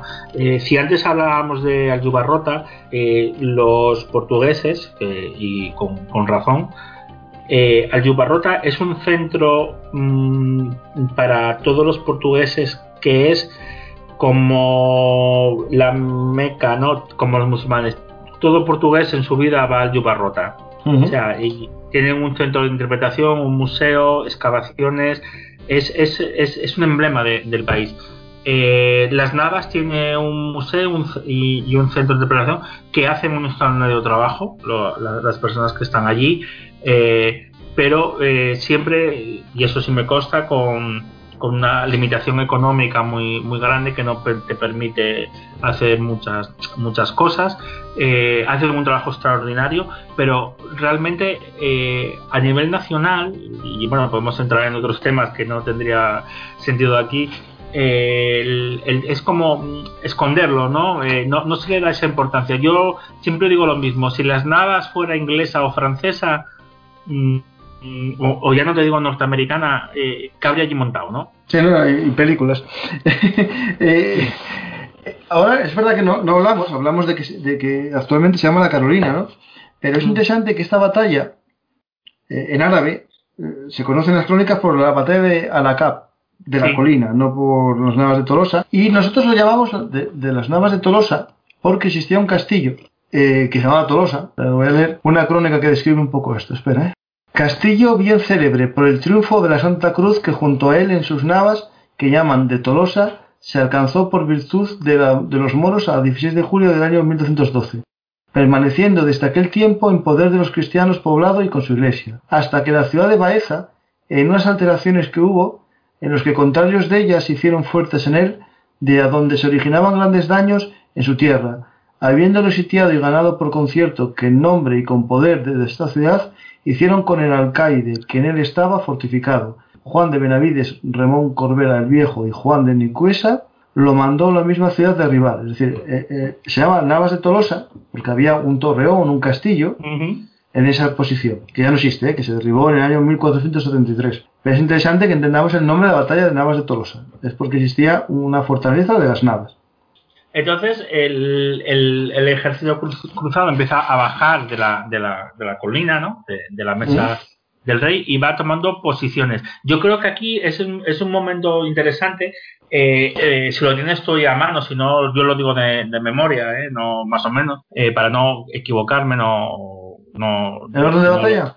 El, el, orden es importante para los oyentes el, orden de, batalla de cómo de cómo de cómo fue era, era distinto no el ejército cristiano en tres en tres cuerpos ¿Mm? con, con las dividido en las famosas haces no y, y cómo e, y después si quieres del ejército musulmán también cómo era su disposición. Eh, si quieres mira te dejo a ti y lo más o menos sí. Eh, podemos decir que está dividido en tres líneas no en tres columnas eh, a la izquierda los aragoneses en el centro digamos los castellanos que ya hablaremos después de matices y a la derecha la vanguardia navarra no los, los navarros la primera línea yo creo que lo voy a hacer por líneas mejor que por columnas. La columna es la vistis, ¿no? Columna izquierda, aragoneses, castellanos, centro y derecha, Navarro, ¿no? Y estarían ahí los reyes. En la vanguardia, la primera línea que se enfrenta a los, a, los almohades, estaría a la izquierda la vanguardia aragonesa, comandada por García Romeu, y ahí estarían, aparte de, digamos, de algún noble aragonés, estaban las milicias urbanas castellanas, de las, de las ciudades de Burgos, Carrión, Cuellar, Sepúlveda y Talavera. En el centro, en la vanguardia castellana, estaban los caballeros ultramontanos, esos 150 que quedaban, voluntarios leoneses y portugueses, entre ellos Fernán Gutiérrez de Castro, y, después todos estos de la vanguardia central castellana estaban comandados por Diego López de Aro. Y a la derecha, en la primera línea, en la zona navarra estaban las milicias urbanas de Ávila y también caballeros de Ávila. Por lo tanto, no había navarros en la, vanguardia navarra. ¿vale? En la zona central, que digamos es la mayor parte del ejército, a la izquierda, en la zona aragonesa, hay una serie de nobles. Entendemos que aquí son los nobles y su séquito de caballeros. Algunos que puedo citar son Jimeno de Aibar, Arnaldo Alascaun, López Ferrench de Luna, Ato de Foces, Pedro de Aones, Martín de Caneto, Guillén IV de Cervera, Guillén I de Cardona, Hugo IV de Ampurias, Aznar Pardo y Simón Cornel. Y, el que, digamos, comandaba este centro de, de los aragoneses era Jimeno Cornel. En el medio, justo en el medio de la formación, en la línea central eh, de los castellanos, estaban las órdenes militares, de Santiago, comandadas por Pedro Arias, el Temple por Gómez Ramírez, el Hospital o San Juan por Gutiérrez Almírez, Almillez y la de Calatrava por Rodrigo Díaz de Yanguas. También había milicianos ¿no? de Valladolid, Soria, Cuenca, Guadalajara, Toledo, Medinaceli y Almazán, parte de la caballería pesada castellana, con Rodrigo Díaz de los Cameros, Álvaro Díaz de los Cameros y Juan González. Y todo dirigido por Gonzalo Núñez de Lara en la línea central de Navarra estaban las milicias castellanas de Medina del Campo, Segovia y la caballería pesada navarra, comandada por García Almoraviz el Viejo. Después tenemos ya la retaguardia, donde estaría eh, Pedro II de Aragón y su caballería, y los obispos de Aragón, Berenguer de Palou, García Frontín y el alférez Miguel de Luesia. en el centro, digamos, vanguardia castellana, eh, retaguardia castellana, Alfonso VIII de Castilla y las tropas de Gonzalo Ruiz Girón, Teobaldo de Blazón, los obispos de Castilla, Tello Tellez, Rodrigo, bueno, de, de Palencia, Rodrigo el de Cigüenza, Melendo el de Osma, Brisio el de Plencia, Pedro Instancio de Ávila, Juan Mate de Burgos y los arzobispos Arnaldo Almerico de Narbona, Rodrigo Jiménez de Rada y el alférez Álvaro Núñez de Lara. Y para finalizar el bando, digamos, eh, cristiano, en, el, en, la línea de retaguardia navarra, el, rey Sancho VII de Navarra y Guillermo de Santoñe, prior de la Santa María de Tudela, que es una orden, digamos, eh, navarra. Y también el alférez Gómez García de Algoncillo.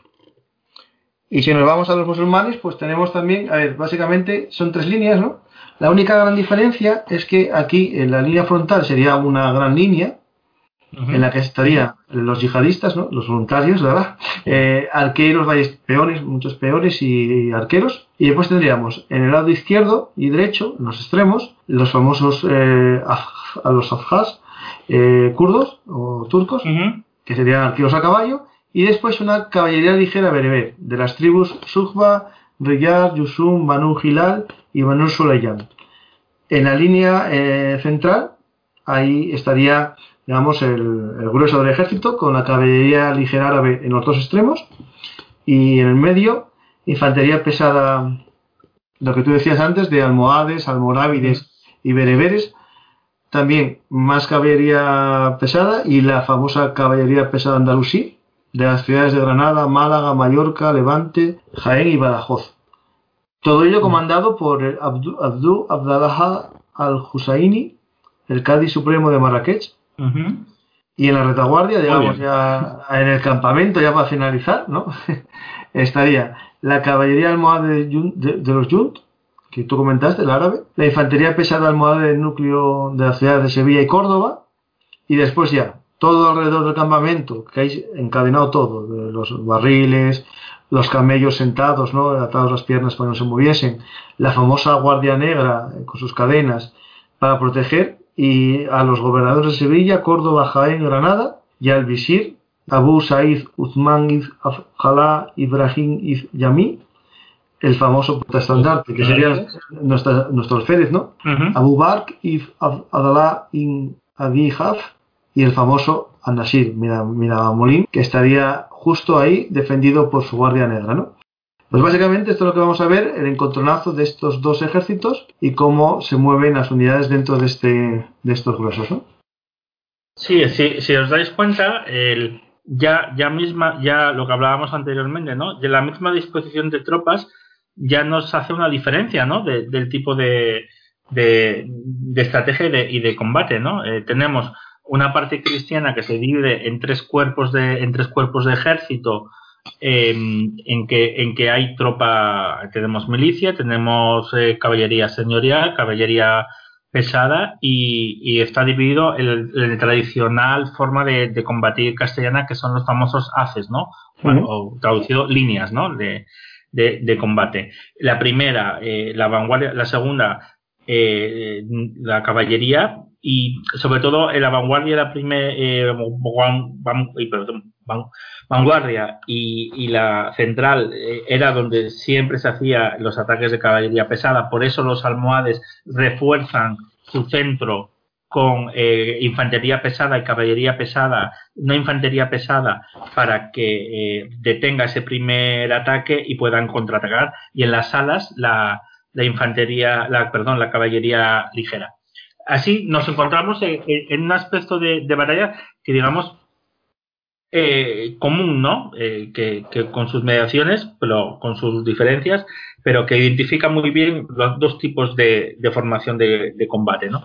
Como decíamos, el ejército cristiano empieza, empieza a avanzar hacia abajo, hacia la zona central, una zona central que ahora en las en las Navas, eh, pues en su momento se bueno se, hizo allí un se plantó un bosque de pinos por lo tal, la, la, zona central de, la batalla no se puede, a ver, se ve, pero ves un bosque, o sea, es un bosque. es un bosque.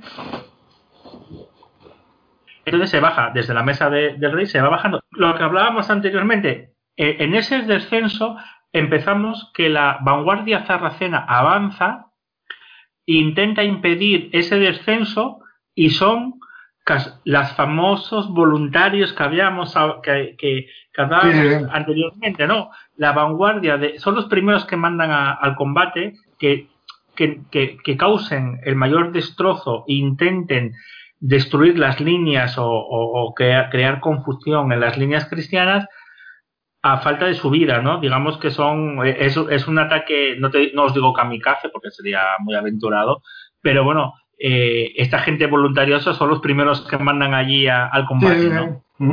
Bueno, también decían los castellanos que pusieron primera línea a los voluntarios de Portugal y León.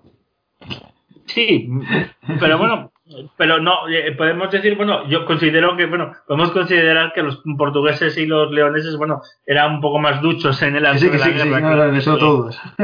Que, que, que, esta gente, ¿no? Digamos que, el ejército cristiano llega al centro, eh, el, García Romeu, que hablabas tú anteriormente de él, y, y, López, Diego López de Aros, de, Aros, ya, ya abajo, ya ven los cuerpos, tienen enfrente los cuerpos centrales de, de, la, de la hueste infiel, que, que ve también cómo, cómo, van tomando el cerro y la, y la ladera, y ahí, por ejemplo, sí se ve que estratégicamente los musulmanes tienen una posición mucho mejor que la castellana. Eh, los castellanos han abandonado su posición, ya sabes que, lo, siempre, ¿no? Quien domina las alturas domina el campo de batalla.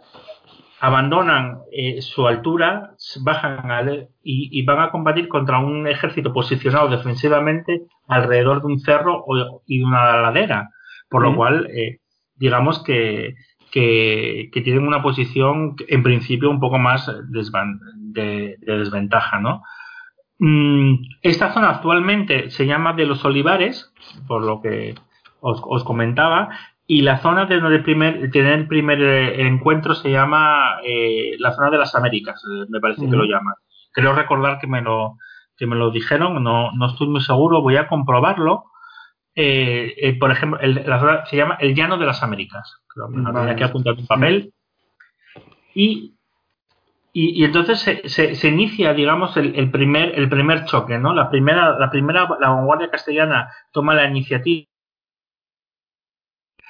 Eh, por ejemplo, mm, empieza el avance, empiezan a tocar los tambores. Mira, el, eh, yo no tengo aquí apuntado mucho de las, de las crónicas, pero sí tengo esto porque, porque a mí es que eh, es, es, es una cosa que me, que me llama la atención y es una cosa que estoy estudiando, ¿no? Lo de la, la música, ¿no? en, en, combate. Y, y, Jiménez de Rada, que tanto hemos nombrado, cuenta esto. Dice, suenan con estrépito, con estrépido los instrumentos de los moros. Fíjate, los moros están eh, llamando no, a la guerra, eh, creando ruido, confusión entre los enemigos, que los españoles llaman tambores. O sea, eh, ya nos cuenta que, los, que el ejército sarraceno te, había eh, llevaba también. Sí, sí, sí, sí, que los castellanos lo llevaban, sí. Mira, y que, y que, y que con esos tambores intentan que resistan el ataque de los nuestros, de las gentes de Castilla y de, y de nuestros aliados, esto, bueno, esto estoy traduciendo así más o menos, ¿eh? porque lo tengo en latín y lo. porque tengo la, está la versión en castellano y la versión en latín, y yo, como soy muy iluminado, cogí no me di cuenta de cogí la de latín. y. Y entonces, ese primer, ese primer choque, ese primer choque, los musulmanes lo, lo detienen. Por lo, por lo tanto, e, esa parte de, estrategia del primer combate es favorable a, los musulmanes, ¿no?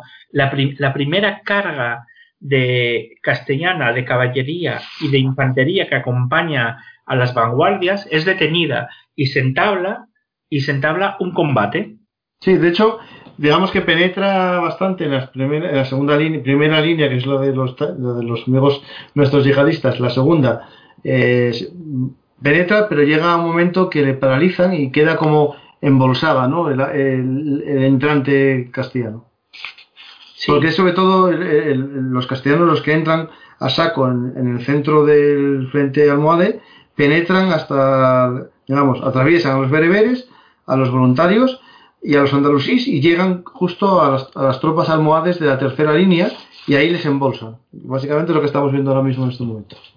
Sí, el, sí de, eh, es, es, un momento cru crucial de, de, de, la batalla, pero ese, eh, eh, esa, ese embolsamiento, ese, ese embolsamiento tiene su, también su parte, su parte, su, a ver si lo digo, su parte bueno, digamos, ¿no? Eh, que, que, que, desarrolla después en, en, en, la batalla. Ese embolsamiento hace que desde la parte de atrás la, el, el, el resto del ejército cristiano vea, sobre todo, sobre todo un, un experimentado caballero que acompaña al, al, al rey, el, ve que, que, tal vez se produce una desbandada, ¿no? que era lo que hablábamos anteriormente del programa anterior, ¿no? Hay una desbandada del ejército cristiano porque los, los musulmanes, eh, según las crónicas, permanecen eh, recios en sus puestos uh -huh. y hacen y, y, y, les flanquean y los hostigan como alarcos. Se, fíjate, se estaba ya creando, se estaba, se estaba ya creando una especie de alarcos, ¿no? El, el, el, la primera carga cristiana es detenida,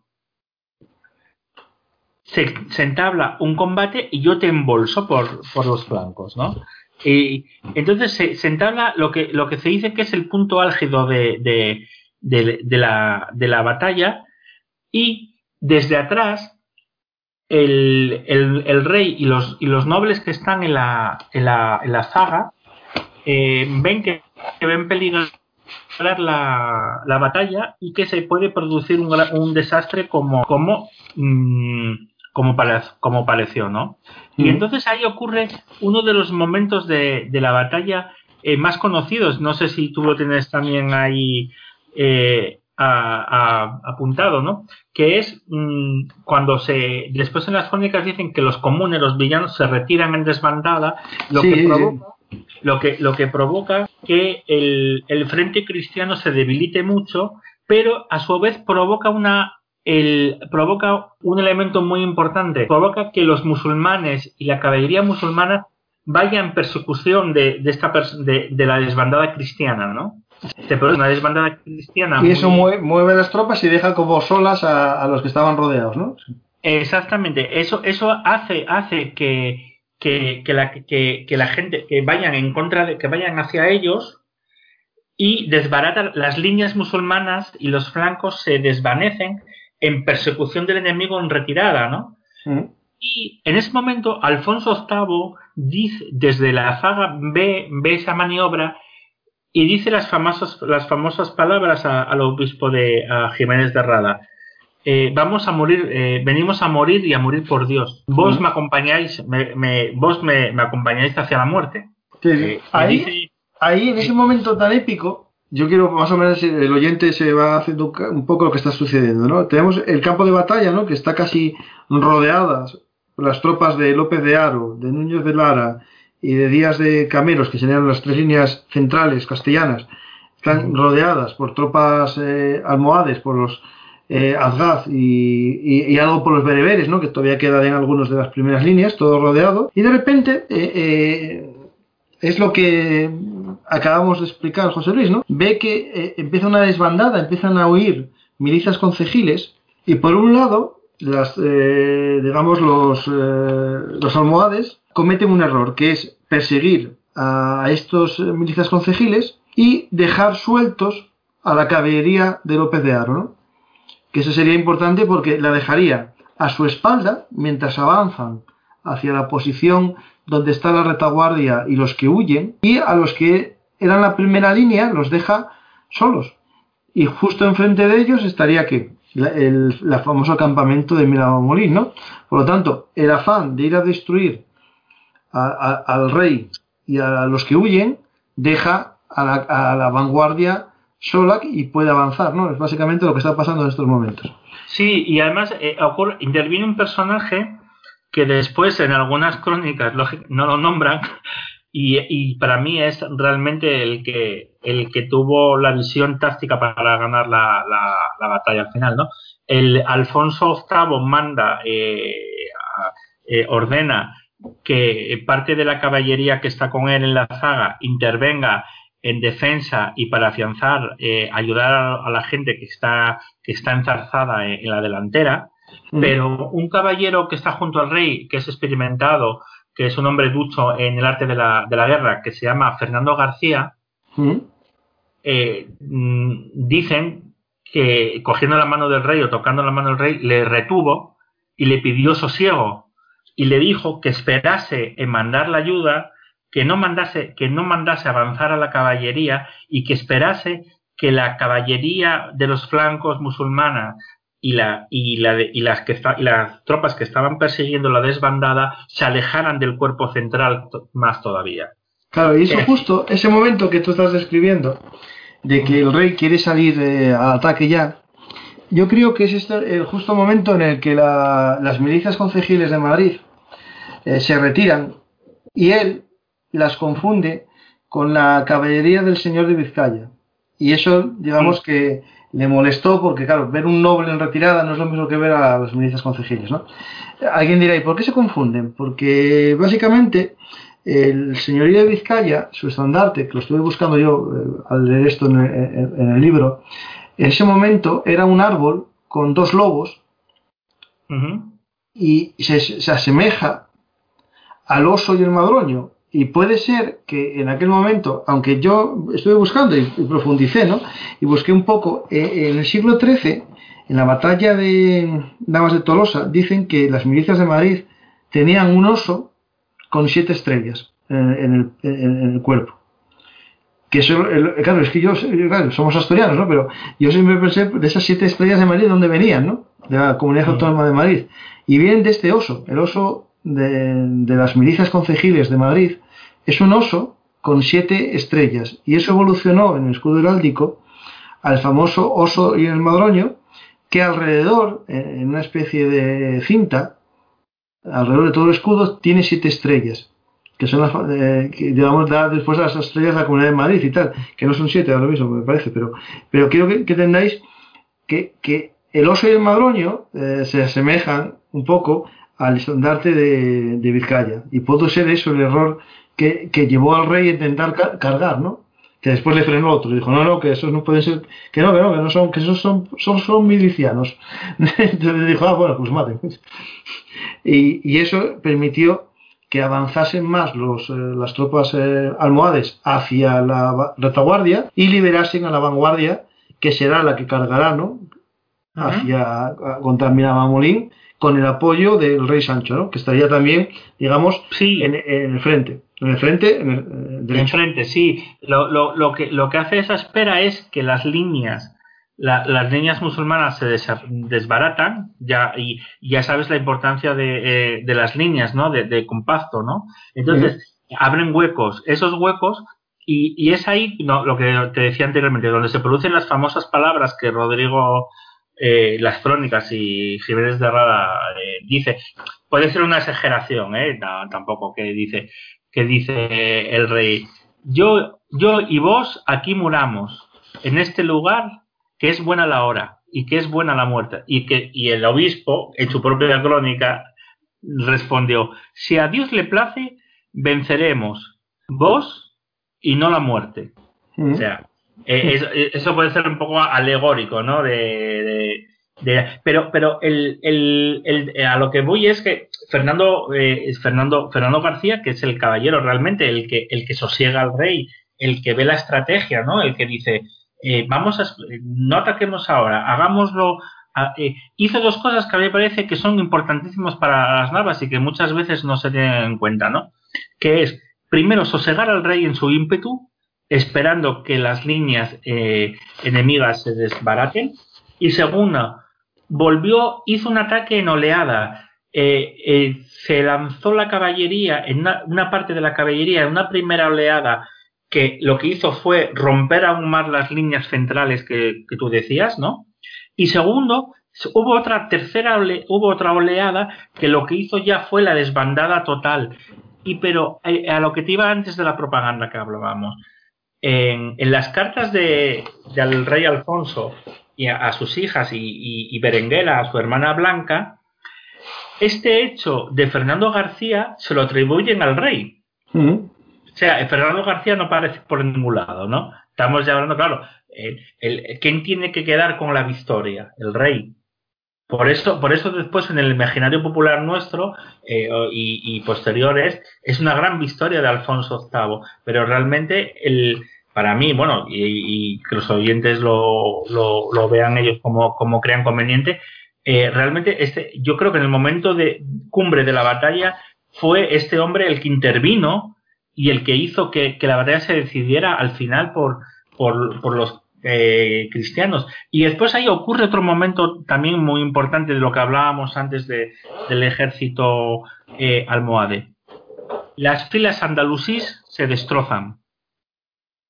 Los andalusís abandonan, eh, se desorganizan por la ruptura de, de las dos cargas de, de, la, de, las cargas de la caballería cristiana de retaguardia.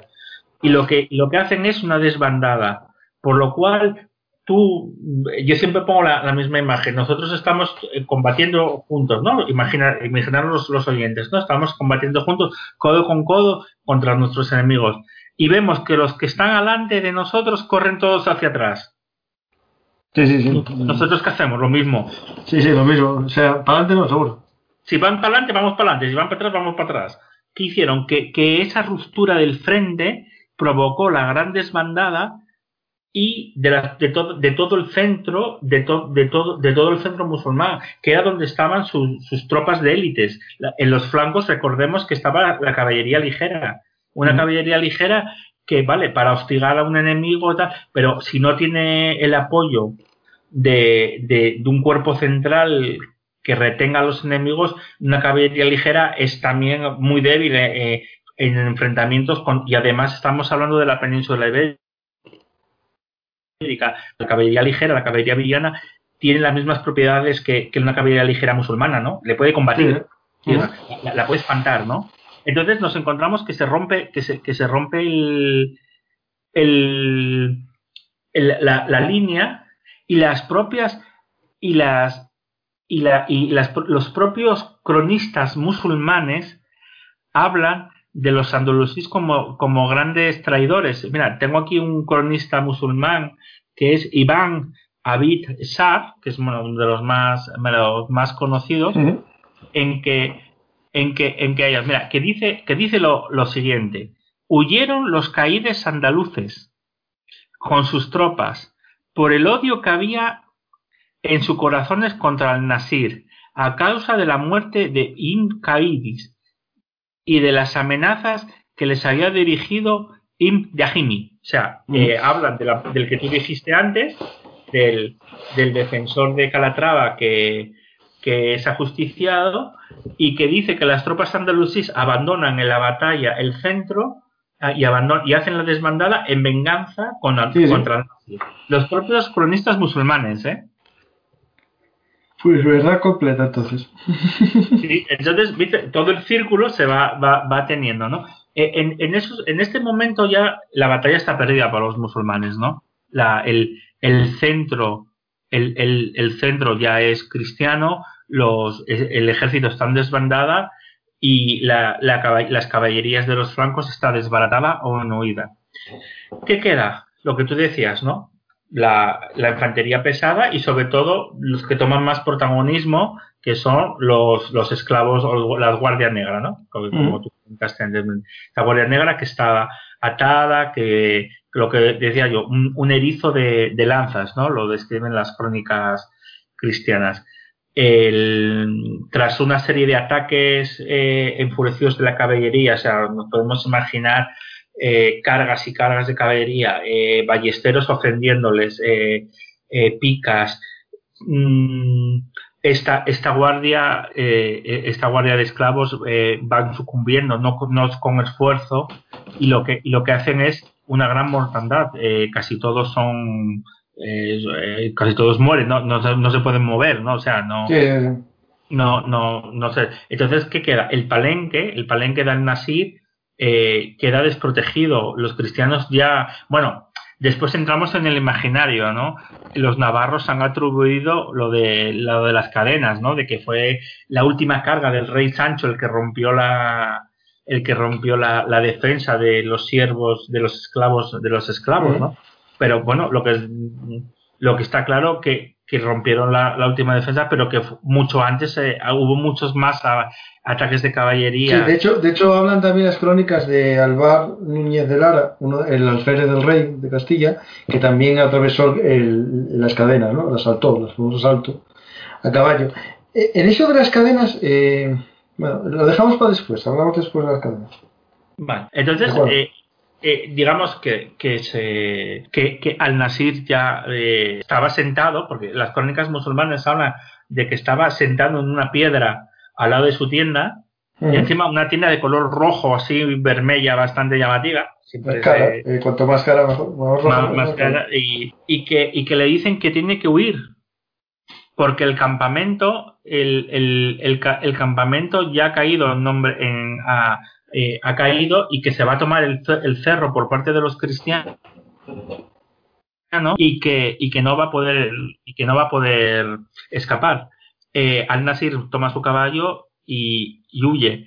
Y podemos decir que esa primera parte de, la batalla porque digo primera parte porque después hay otro tema que, que también es muy importante es, eh, termina cuando las tropas cristianas llegan a la, a la tienda de Al-Nasir que es un símbolo de victoria, ¿no? Hemos tomado la, la tienda de musulmana, ¿no?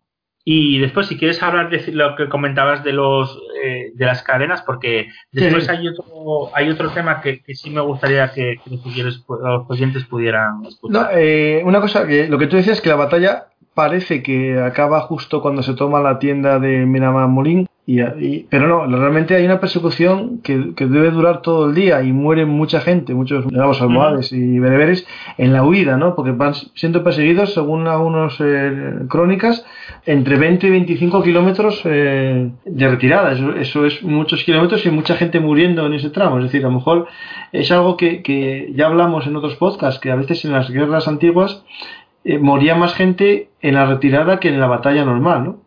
Claro, sí, es lo que, por eso te decía yo antes, eh, lo de lo de que la batalla, una primera parte después hay una segunda, ¿no? Hay una segunda ya que es el saqueo, o sea, primero saqueo, el saqueo de, de los heridos y de los y de los muertos, y después hay una, una persecución eh, durante, incluso las crónicas hablan de eh, durante toda la tarde y toda la noche, ¿no? Sí, sí.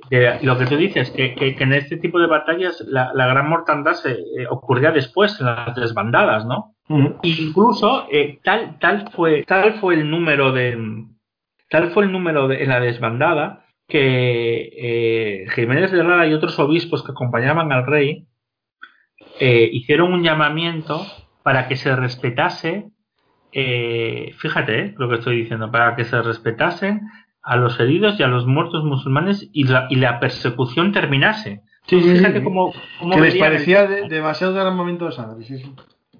Que le, les parecía que, que, era.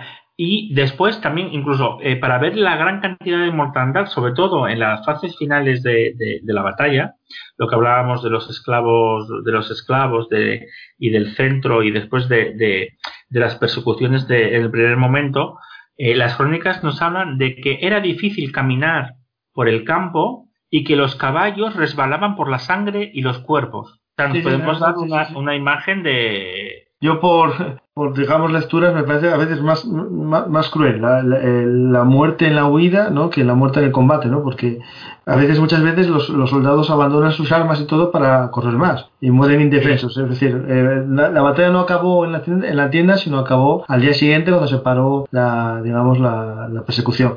Ahora, hablando un poco de todo lo que la leyenda, ¿no? Aquí se hizo mucha leyenda en la batalla de Navas de Tolosa en cuanto a los recuerdos, ¿no? Los souvenirs, ¿no? La famosa tienda, ¿no? Que se regaló a, a, al Papa, ¿no? O, o sí. por ejemplo, el, el, pendón que está en Burgos, ¿no? Sí. Eh, eh, yo lo que oí es que no es exactamente de esa batalla, sino una posterior de, de, de su hijo Fernando III, ¿no? Sí, yo, yo mira, eh, eh, el, eh, ese es un, un, tema que también estoy también ahí porque porque se da, por ejemplo, eso, que, que lo de los pendones y de la, y las banderas, lo que tú dices, yo estoy con, también contigo, yo creo que es posterior, porque después en el ejército, yo creo, en el Museo del Ejército No hay una tienda, hay una tienda también. Es- Está la tienda. Y después nos. eh, yo sé que en Burgos está. Ya te lo digo porque te lo digo de memoria, ¿eh? a lo mejor de eso con- conoces tú mejor más que yo. En Burgos está el pendón real. Sí, sí, Cristiano. sí, lo vi yo, Eh, yo lo vi, lo vi, pero dicen que no es exactamente de ese Que momento. no es. que, que- que porque- hay, que hay un debate, o sea, que Sí, ahí podría ser es- posterior. Sí, que podía ser, eh, por eso te digo que, que lo del debate. Y después está, bueno, el, el estandarte musulmán que, que, se tomó, ¿no? Que, que también, yo creo que estaba en el Museo del Ejército, si no me haces mucho. Hay uno en el Museo del Ejército también, sí, sí, sí, hay uno. Y, sí, Y que, después, y después está el tema famoso del escudo, ¿no? De Navarra. A ver, ahí sí, eh, el escudo tradicional navarro era un águila, que depende si era negro o rojo o dorado, sobre un fondo rojo, ¿no? Y eso sí que hay escudos eh, que, que, que aparecen las dos opciones. Pero eh, Sancho, a su muerte, no cambió el escudo, siguió usando el escudo con el águila. sí. Y según muchos, eh, realmente el escudo de Navarra no, es, no está hecho con las cadenas, sino que es una técnica que se utilizaba en la Edad Media para reforzar los escudos. Hacía alguna especie de, de- bueno, de refuerzo eh, en la parte exterior del escudo. Se le ponían trozos de metal o cadenas para reforzarlo ante impactos. Y, y puede ser perfectamente ese tipo de protección más que las cadenas de la batalla. De hecho, eso tiene, se llaman bloca y refuerzos, ese, ese tema. Y hay algún escudo ya que se ve perfectamente eso. ¿eh? O sea, no es un tema de las cadenas. A ver, puede ser o, eh, o no ser, pero eso es un escudo blocado, ¿vale? Se llama así.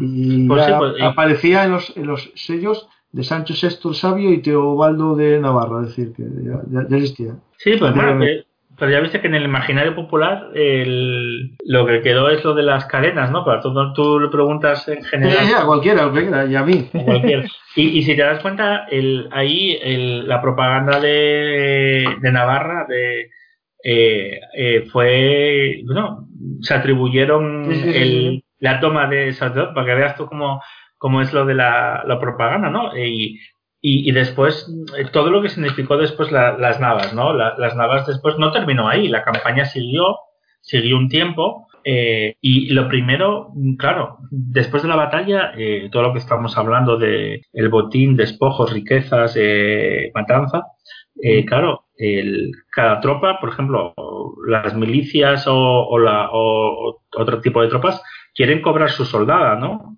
Recoger sus, eh, su parte, ¿no? Y entonces eh, también eh, hacer la organización del botín, eso es otra parte también después de la campaña. El, siempre está ahí la duda de que, de que si de que algunas fuentes nos hablan de que Alfonso VIII eh, rehusó mm, coge- a su parte de, de- de botín y, y no sabe, y otras fuentes dicen que no rehusó, o sea, que, tomó su parte de, de botín. Entonces, bueno, y que, que- no sabemos. Eh, lo que sí hablamos es que, que las navas después eh, sí significó, eh, primero, la estabilidad de la frontera, o sea, bajas la, estabilidad de, niegas al en este caso al enemigo que pueda hacer incursiones de envergadura con ejércitos, porque claro, el desastre almohade fue, eh, fue terrible. O sea, Mm. eh, yo, yo las cifras de mortandad, claro, no se sabe, no, no, no podemos, no podemos darlas, ¿no? Porque son, no se sabe. Pero, pero bueno, siempre teniendo en cuenta que las crónicas son un poco exageradas en todo, Sí, pero, pero sí, pero que muchas, muchas más que los cristianos seguro, sea, Sí, sí, sí, muchas. Muchas- Sí, hay crónicas que a lo mejor dicen que parejas, eh, que otros, pero muchas más porque siempre está, en la desbandada siempre vas a tener más. Sí, ¿no? sí, sí. No tengo dudas que una desbandada, si se produce, es porque te superaron el número, pero es que el número de bajas se, producen muchas más en la, en la retaguardia. Claro. A uno dirá eh, que, que puede ser muertos en el campo de batalla, pero también hay que contar los del día siguiente. Claro, claro, Claro. claro, claro. Sí, Claro, los del día, los del día siguiente y eso, por ejemplo, también lo encontramos, mira, lo que hablábamos al principio, ¿no? En Ayubarrota. En Ayubarrota, la, el número de bajas castellanas eh, se- no se produjo en la batalla, se produjo en los días posteriores entre que el ejército y la población de la zona se dedicaba a matar a todo castellano que encontraba por ahí. Mm. O sea, y, y- y gran parte de, la, de, de- de las bajas se produjeron en los días posteriores. Y aquí, pues también, eh, eh, si te das cuenta, en, a lo largo de la historia, desde la edad antigua, las bajas, mayor tipo de bajas se, se en, después de la batalla en el ejército perdedor, ¿no? Sí, ese del trato al otro, al prisionero, bueno, pues no. No, y en, este, caso, y en este caso, menos. Menos, y menos, y menos sin saber si era gente que podías cobrar un rescate por ella. sí, sí. Digamos, entonces. sí. No, dime, dime. No, no, tío, tú, que ya te, te pregunto después yo. No, entonces eh, las navas después, como, como conclusión, aparte de que podamos hablar otros temas, eh, lo que significó fue el establecimiento de la, de la frontera eh, y pedir a, que a los almohades poder hacer incursiones eh, de, gran envergadura, afianzó el poder de Castilla como potencia que poco a poco iba a ser hegemónica en los reinos cristianos, dio prestigio al rey y abrió el camino mm, que después su hijo eh, se eh, tomaría, abrió el camino para la conquista de Andalucía.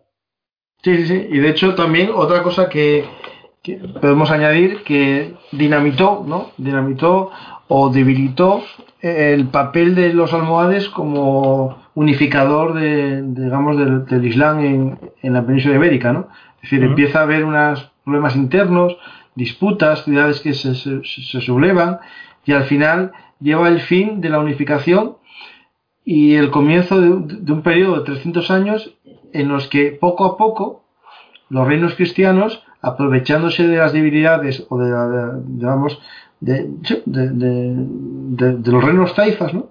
Eh, va quitando poco a poco eh, terreno. Es decir, esta batalla es verdad que no pone fin a la reconquista, pero sí que pone un momento en el que a partir de ahora, eh, digamos, los avances los producen siempre los cristianos. Ya no hay, digamos, grandes victorias musulmanas, no hay grandes avances territoriales, sino que es siempre una guerra defensiva para no, no, perder ningún territorio, ¿no? Es decir, el, el, gran elemento de esta guerra, de esta batalla, es el cambio, ¿no? Es decir, el cambio de ahora. El cambio, sí, exactamente. Empieza a, ganar siempre los cristianos.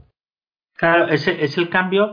Es, es, el cambio de tendencia que hace. Y después está la parte eh, cristiana. A ver, para muchos investigadores y mucha gente, la reconquista eh, con la batalla del Salado, en el siglo XIV, 1340, eh, la reconquista podía haberse finiquitado mucho antes, ¿no? Pero después ya entramos en los problemas eh, internos cristianos también, que lo que hicieron fue retrasarla un siglo, un, siglo y pico más, ¿no?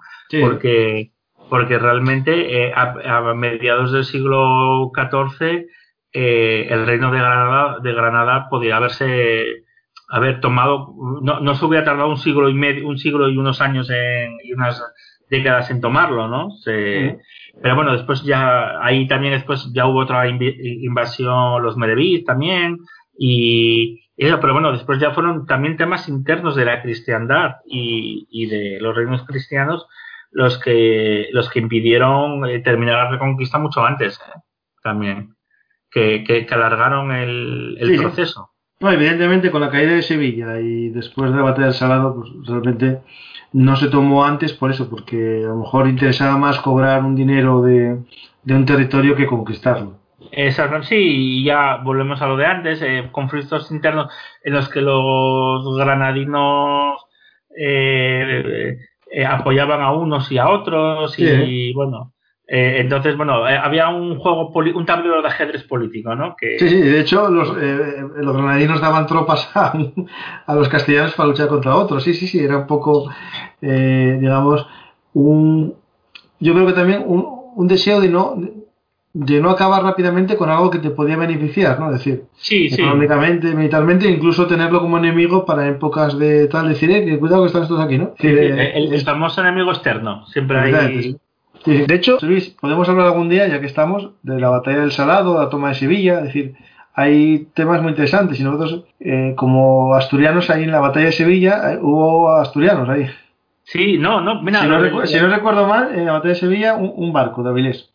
Sí, a ver, el, el, el, en el cerco de Toma de Sevilla podemos hablar un día, eh, además es un tema que tengo también eh, reciente por, por, un tema que bueno que todavía no podemos desvelar. Sí, sí, me, que me lo contaste, por eso te lo Sí, tú, tú lo, sabes, que no podemos desvelar porque estamos a la espera, ¿no?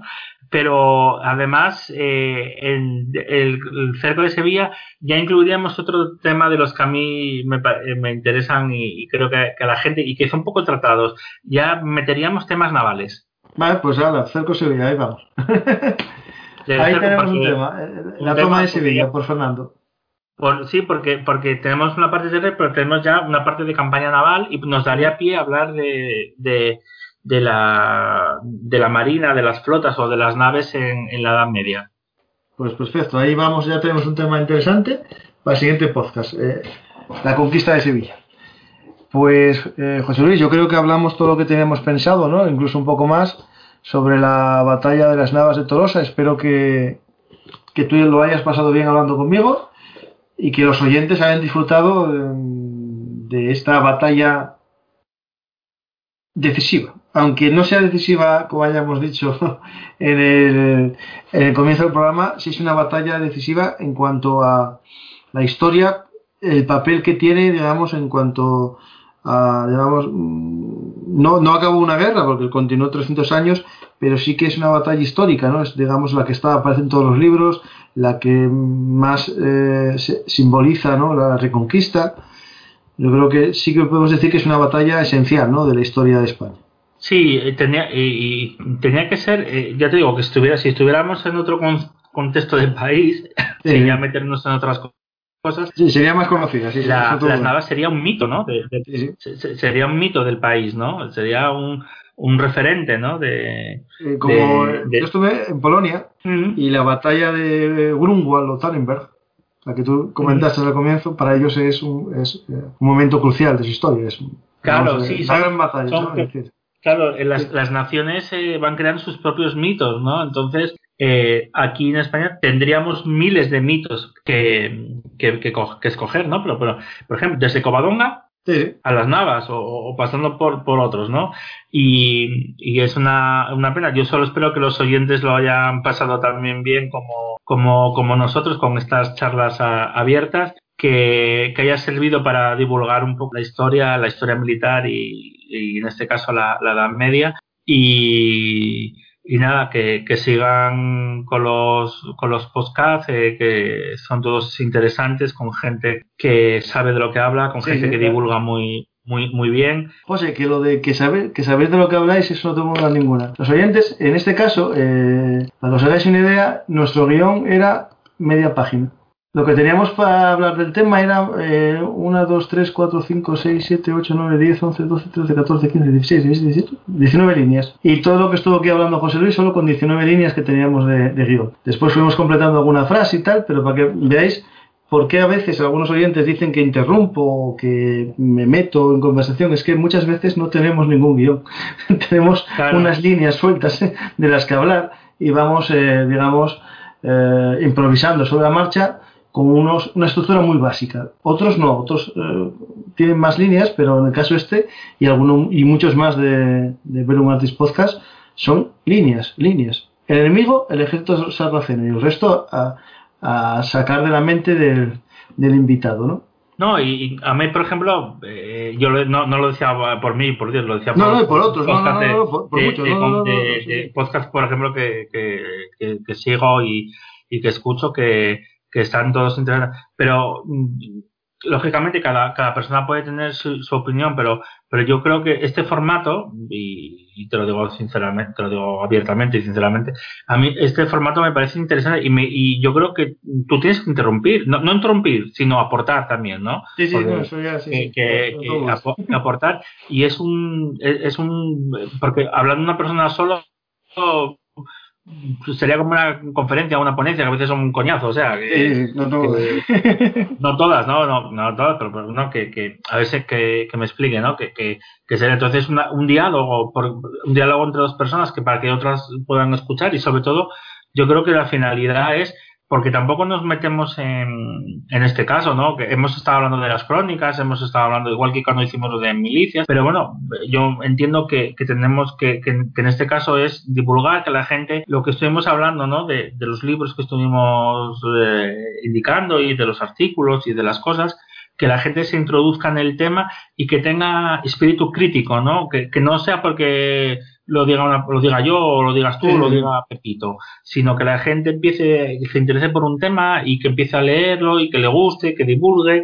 Y, y yo creo que eso es lo, lo importante y más en, en, historia militar y sobre todo empezar a quitar ya rémoras y complejos sobre, sobre la misma, ¿no? Que... Sí, sin duda ninguna. Y básicamente, eh, yo para acabar, eh, como siempre, recomiendo que os pido que si os gusta deis el corazón, compartáis y todas esas cosas más. Pero en este caso, que leáis el artículo La batalla la, de las Navas de Tolosa a través de las milicias concejiles de José Luis Costa Hernández. ¿vale? Os lo voy a poner enlace en la descripción para que lo podáis leer en profundidad. Y después ya, José, ya que estamos, eh, los oyentes saben que, que tenemos eh, un, una página de Patreon, ¿no? patreon.com barra Artis, en la cual si, si les gustan nuestros programas se pueden hacer mecenas, ¿no? Nos pueden ayudar. En este caso, eh, con un café, una cerveza que tomaríamos juntos, porque somos de, vecinos casi, y, y, podemos tomarla fácilmente. Es decir, si alguien se hace mecenas y nos invita a un café, lo tomamos de verdad y ponemos una foto en las redes sociales. Pues me parece muy... Eh, a ver, yo siempre dije que tenías buenas ideas. Hombre, hombre, yo tengo muy buenas. Otra cosa eh, es que y, se cumplan. Que, que se y además que cumplirlas. Nosotros tratamos, incluso yo ahora estoy todavía cerca también y, uh -huh. y, y, y, por supuesto ya haríamos eh, para que lo, lo vieran los, los, los, amigos y los sí, sí, que, sí. nos oyen y, y, y, pudieran también compro, comprobarla, ¿no? Y nada, eh, que la gente siga animada, que, que dar un, un abrazo a, a, todos que en estos momentos y yo ya eh, el primer podcast lo grabamos en confinamiento sí. ahora estamos como también con esta segunda comenzando, parte ¿sí? comenzando y que bueno que mucho ánimo a, a, todos que adelante y que y que sigan escuchando leyendo y viendo historias pues eso, eh, sigan eh, escuchando historias habladas, sigan leyendo Ver un arte y historia militar y también otros blogs, otras páginas que os enseñen a amar la historia y algo muy importante, a leer siempre dos o tres enfoques o cuatro para que vosotros hagáis vuestro propio enfoque. No solo un libro, sino varios para que veáis que puede haber matices que enriquecen la historia, ¿no? Y en este caso vimos cómo hay matices en las crónicas eh, sobre el mismo hecho, ¿no? Hacerlo siempre con, con, la historia, ¿no? Cuantas más opiniones, más visiones tengáis, mejor. Y yo creo que es la forma de enriquecerse y entender, ¿no? Conocer. Y sobre todo también algo que siempre aconsejo, ver el pasado con los ojos del pasado, no con los ojos del presente. Y los ojos del presente nos sirven, bueno, para entender que nos gustaría vivir en esa época o no, porque sabemos lo que es ahora, pero no nunca para criticar a una persona del pasado, ¿no? Es decir, criticar a, a, a, un almohade o criticar a un caballero cristiano del siglo XIII, pues no, hay que entender qué pensaban los dos, ¿no? O no, José Luis, yo creo que es lo básico. Sí, sí, no, no, estaba, estaba, estaba, escuchando y, y, uno de los mayores errores que, que se cometen es el cronocentrismo, ¿no? Pensando que nosotros desde el siglo XXI eh, ten, tenemos eh, la moral de justificar y de y de vigilar y juzgar hechos de personas que, que, seguramente nosotros en esa época hubiéramos hecho lo mismo. Efectivamente, no tengo duda ninguna. Pues nada, José Luis, muchas gracias. Ya sabes que esto es tu casa, tienes las llaves, pica cuando quieras y a contar historias de lo que tú quieras, de la Edad Media o de tu afición al cine, que ya tenemos también pensado uno ahí algún día. Gracias y a, como siempre a vuestra disposición y, y, por supuesto que seguiremos colaborando y haciendo cosas juntos porque eh, sobre todo eh, lo pasamos bien, eh, hablamos de temas que nos gusten, eh, quedamos y y además tenemos que bueno divulgar y que, y que otras personas aunque no estén lejos pues, a través de, de, los podcasts pues eh, podamos sí. ser todos una gran familia. Efectivamente. Pues hasta la próxima historia hablada y disfrutar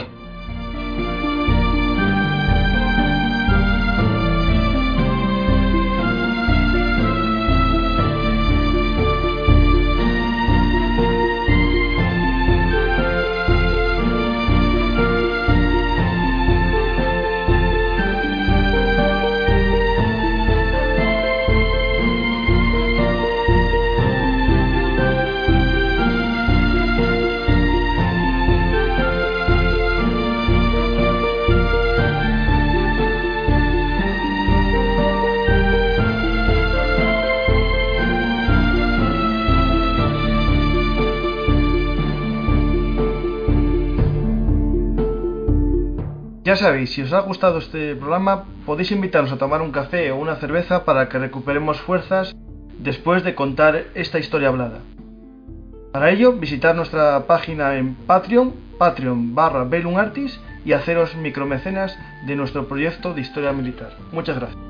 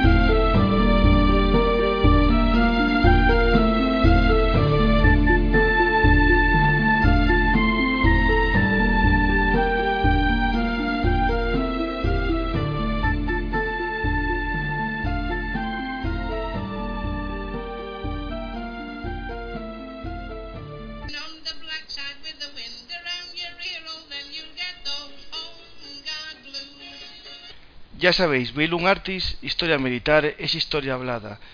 Estamos como siempre en todas las redes sociales, pero recordar, ahora nuestra dirección es belunartishistoriamilitar.blogspot.com. No os olvidéis, Belum Artis es el blog de la historia militar. Muchas gracias.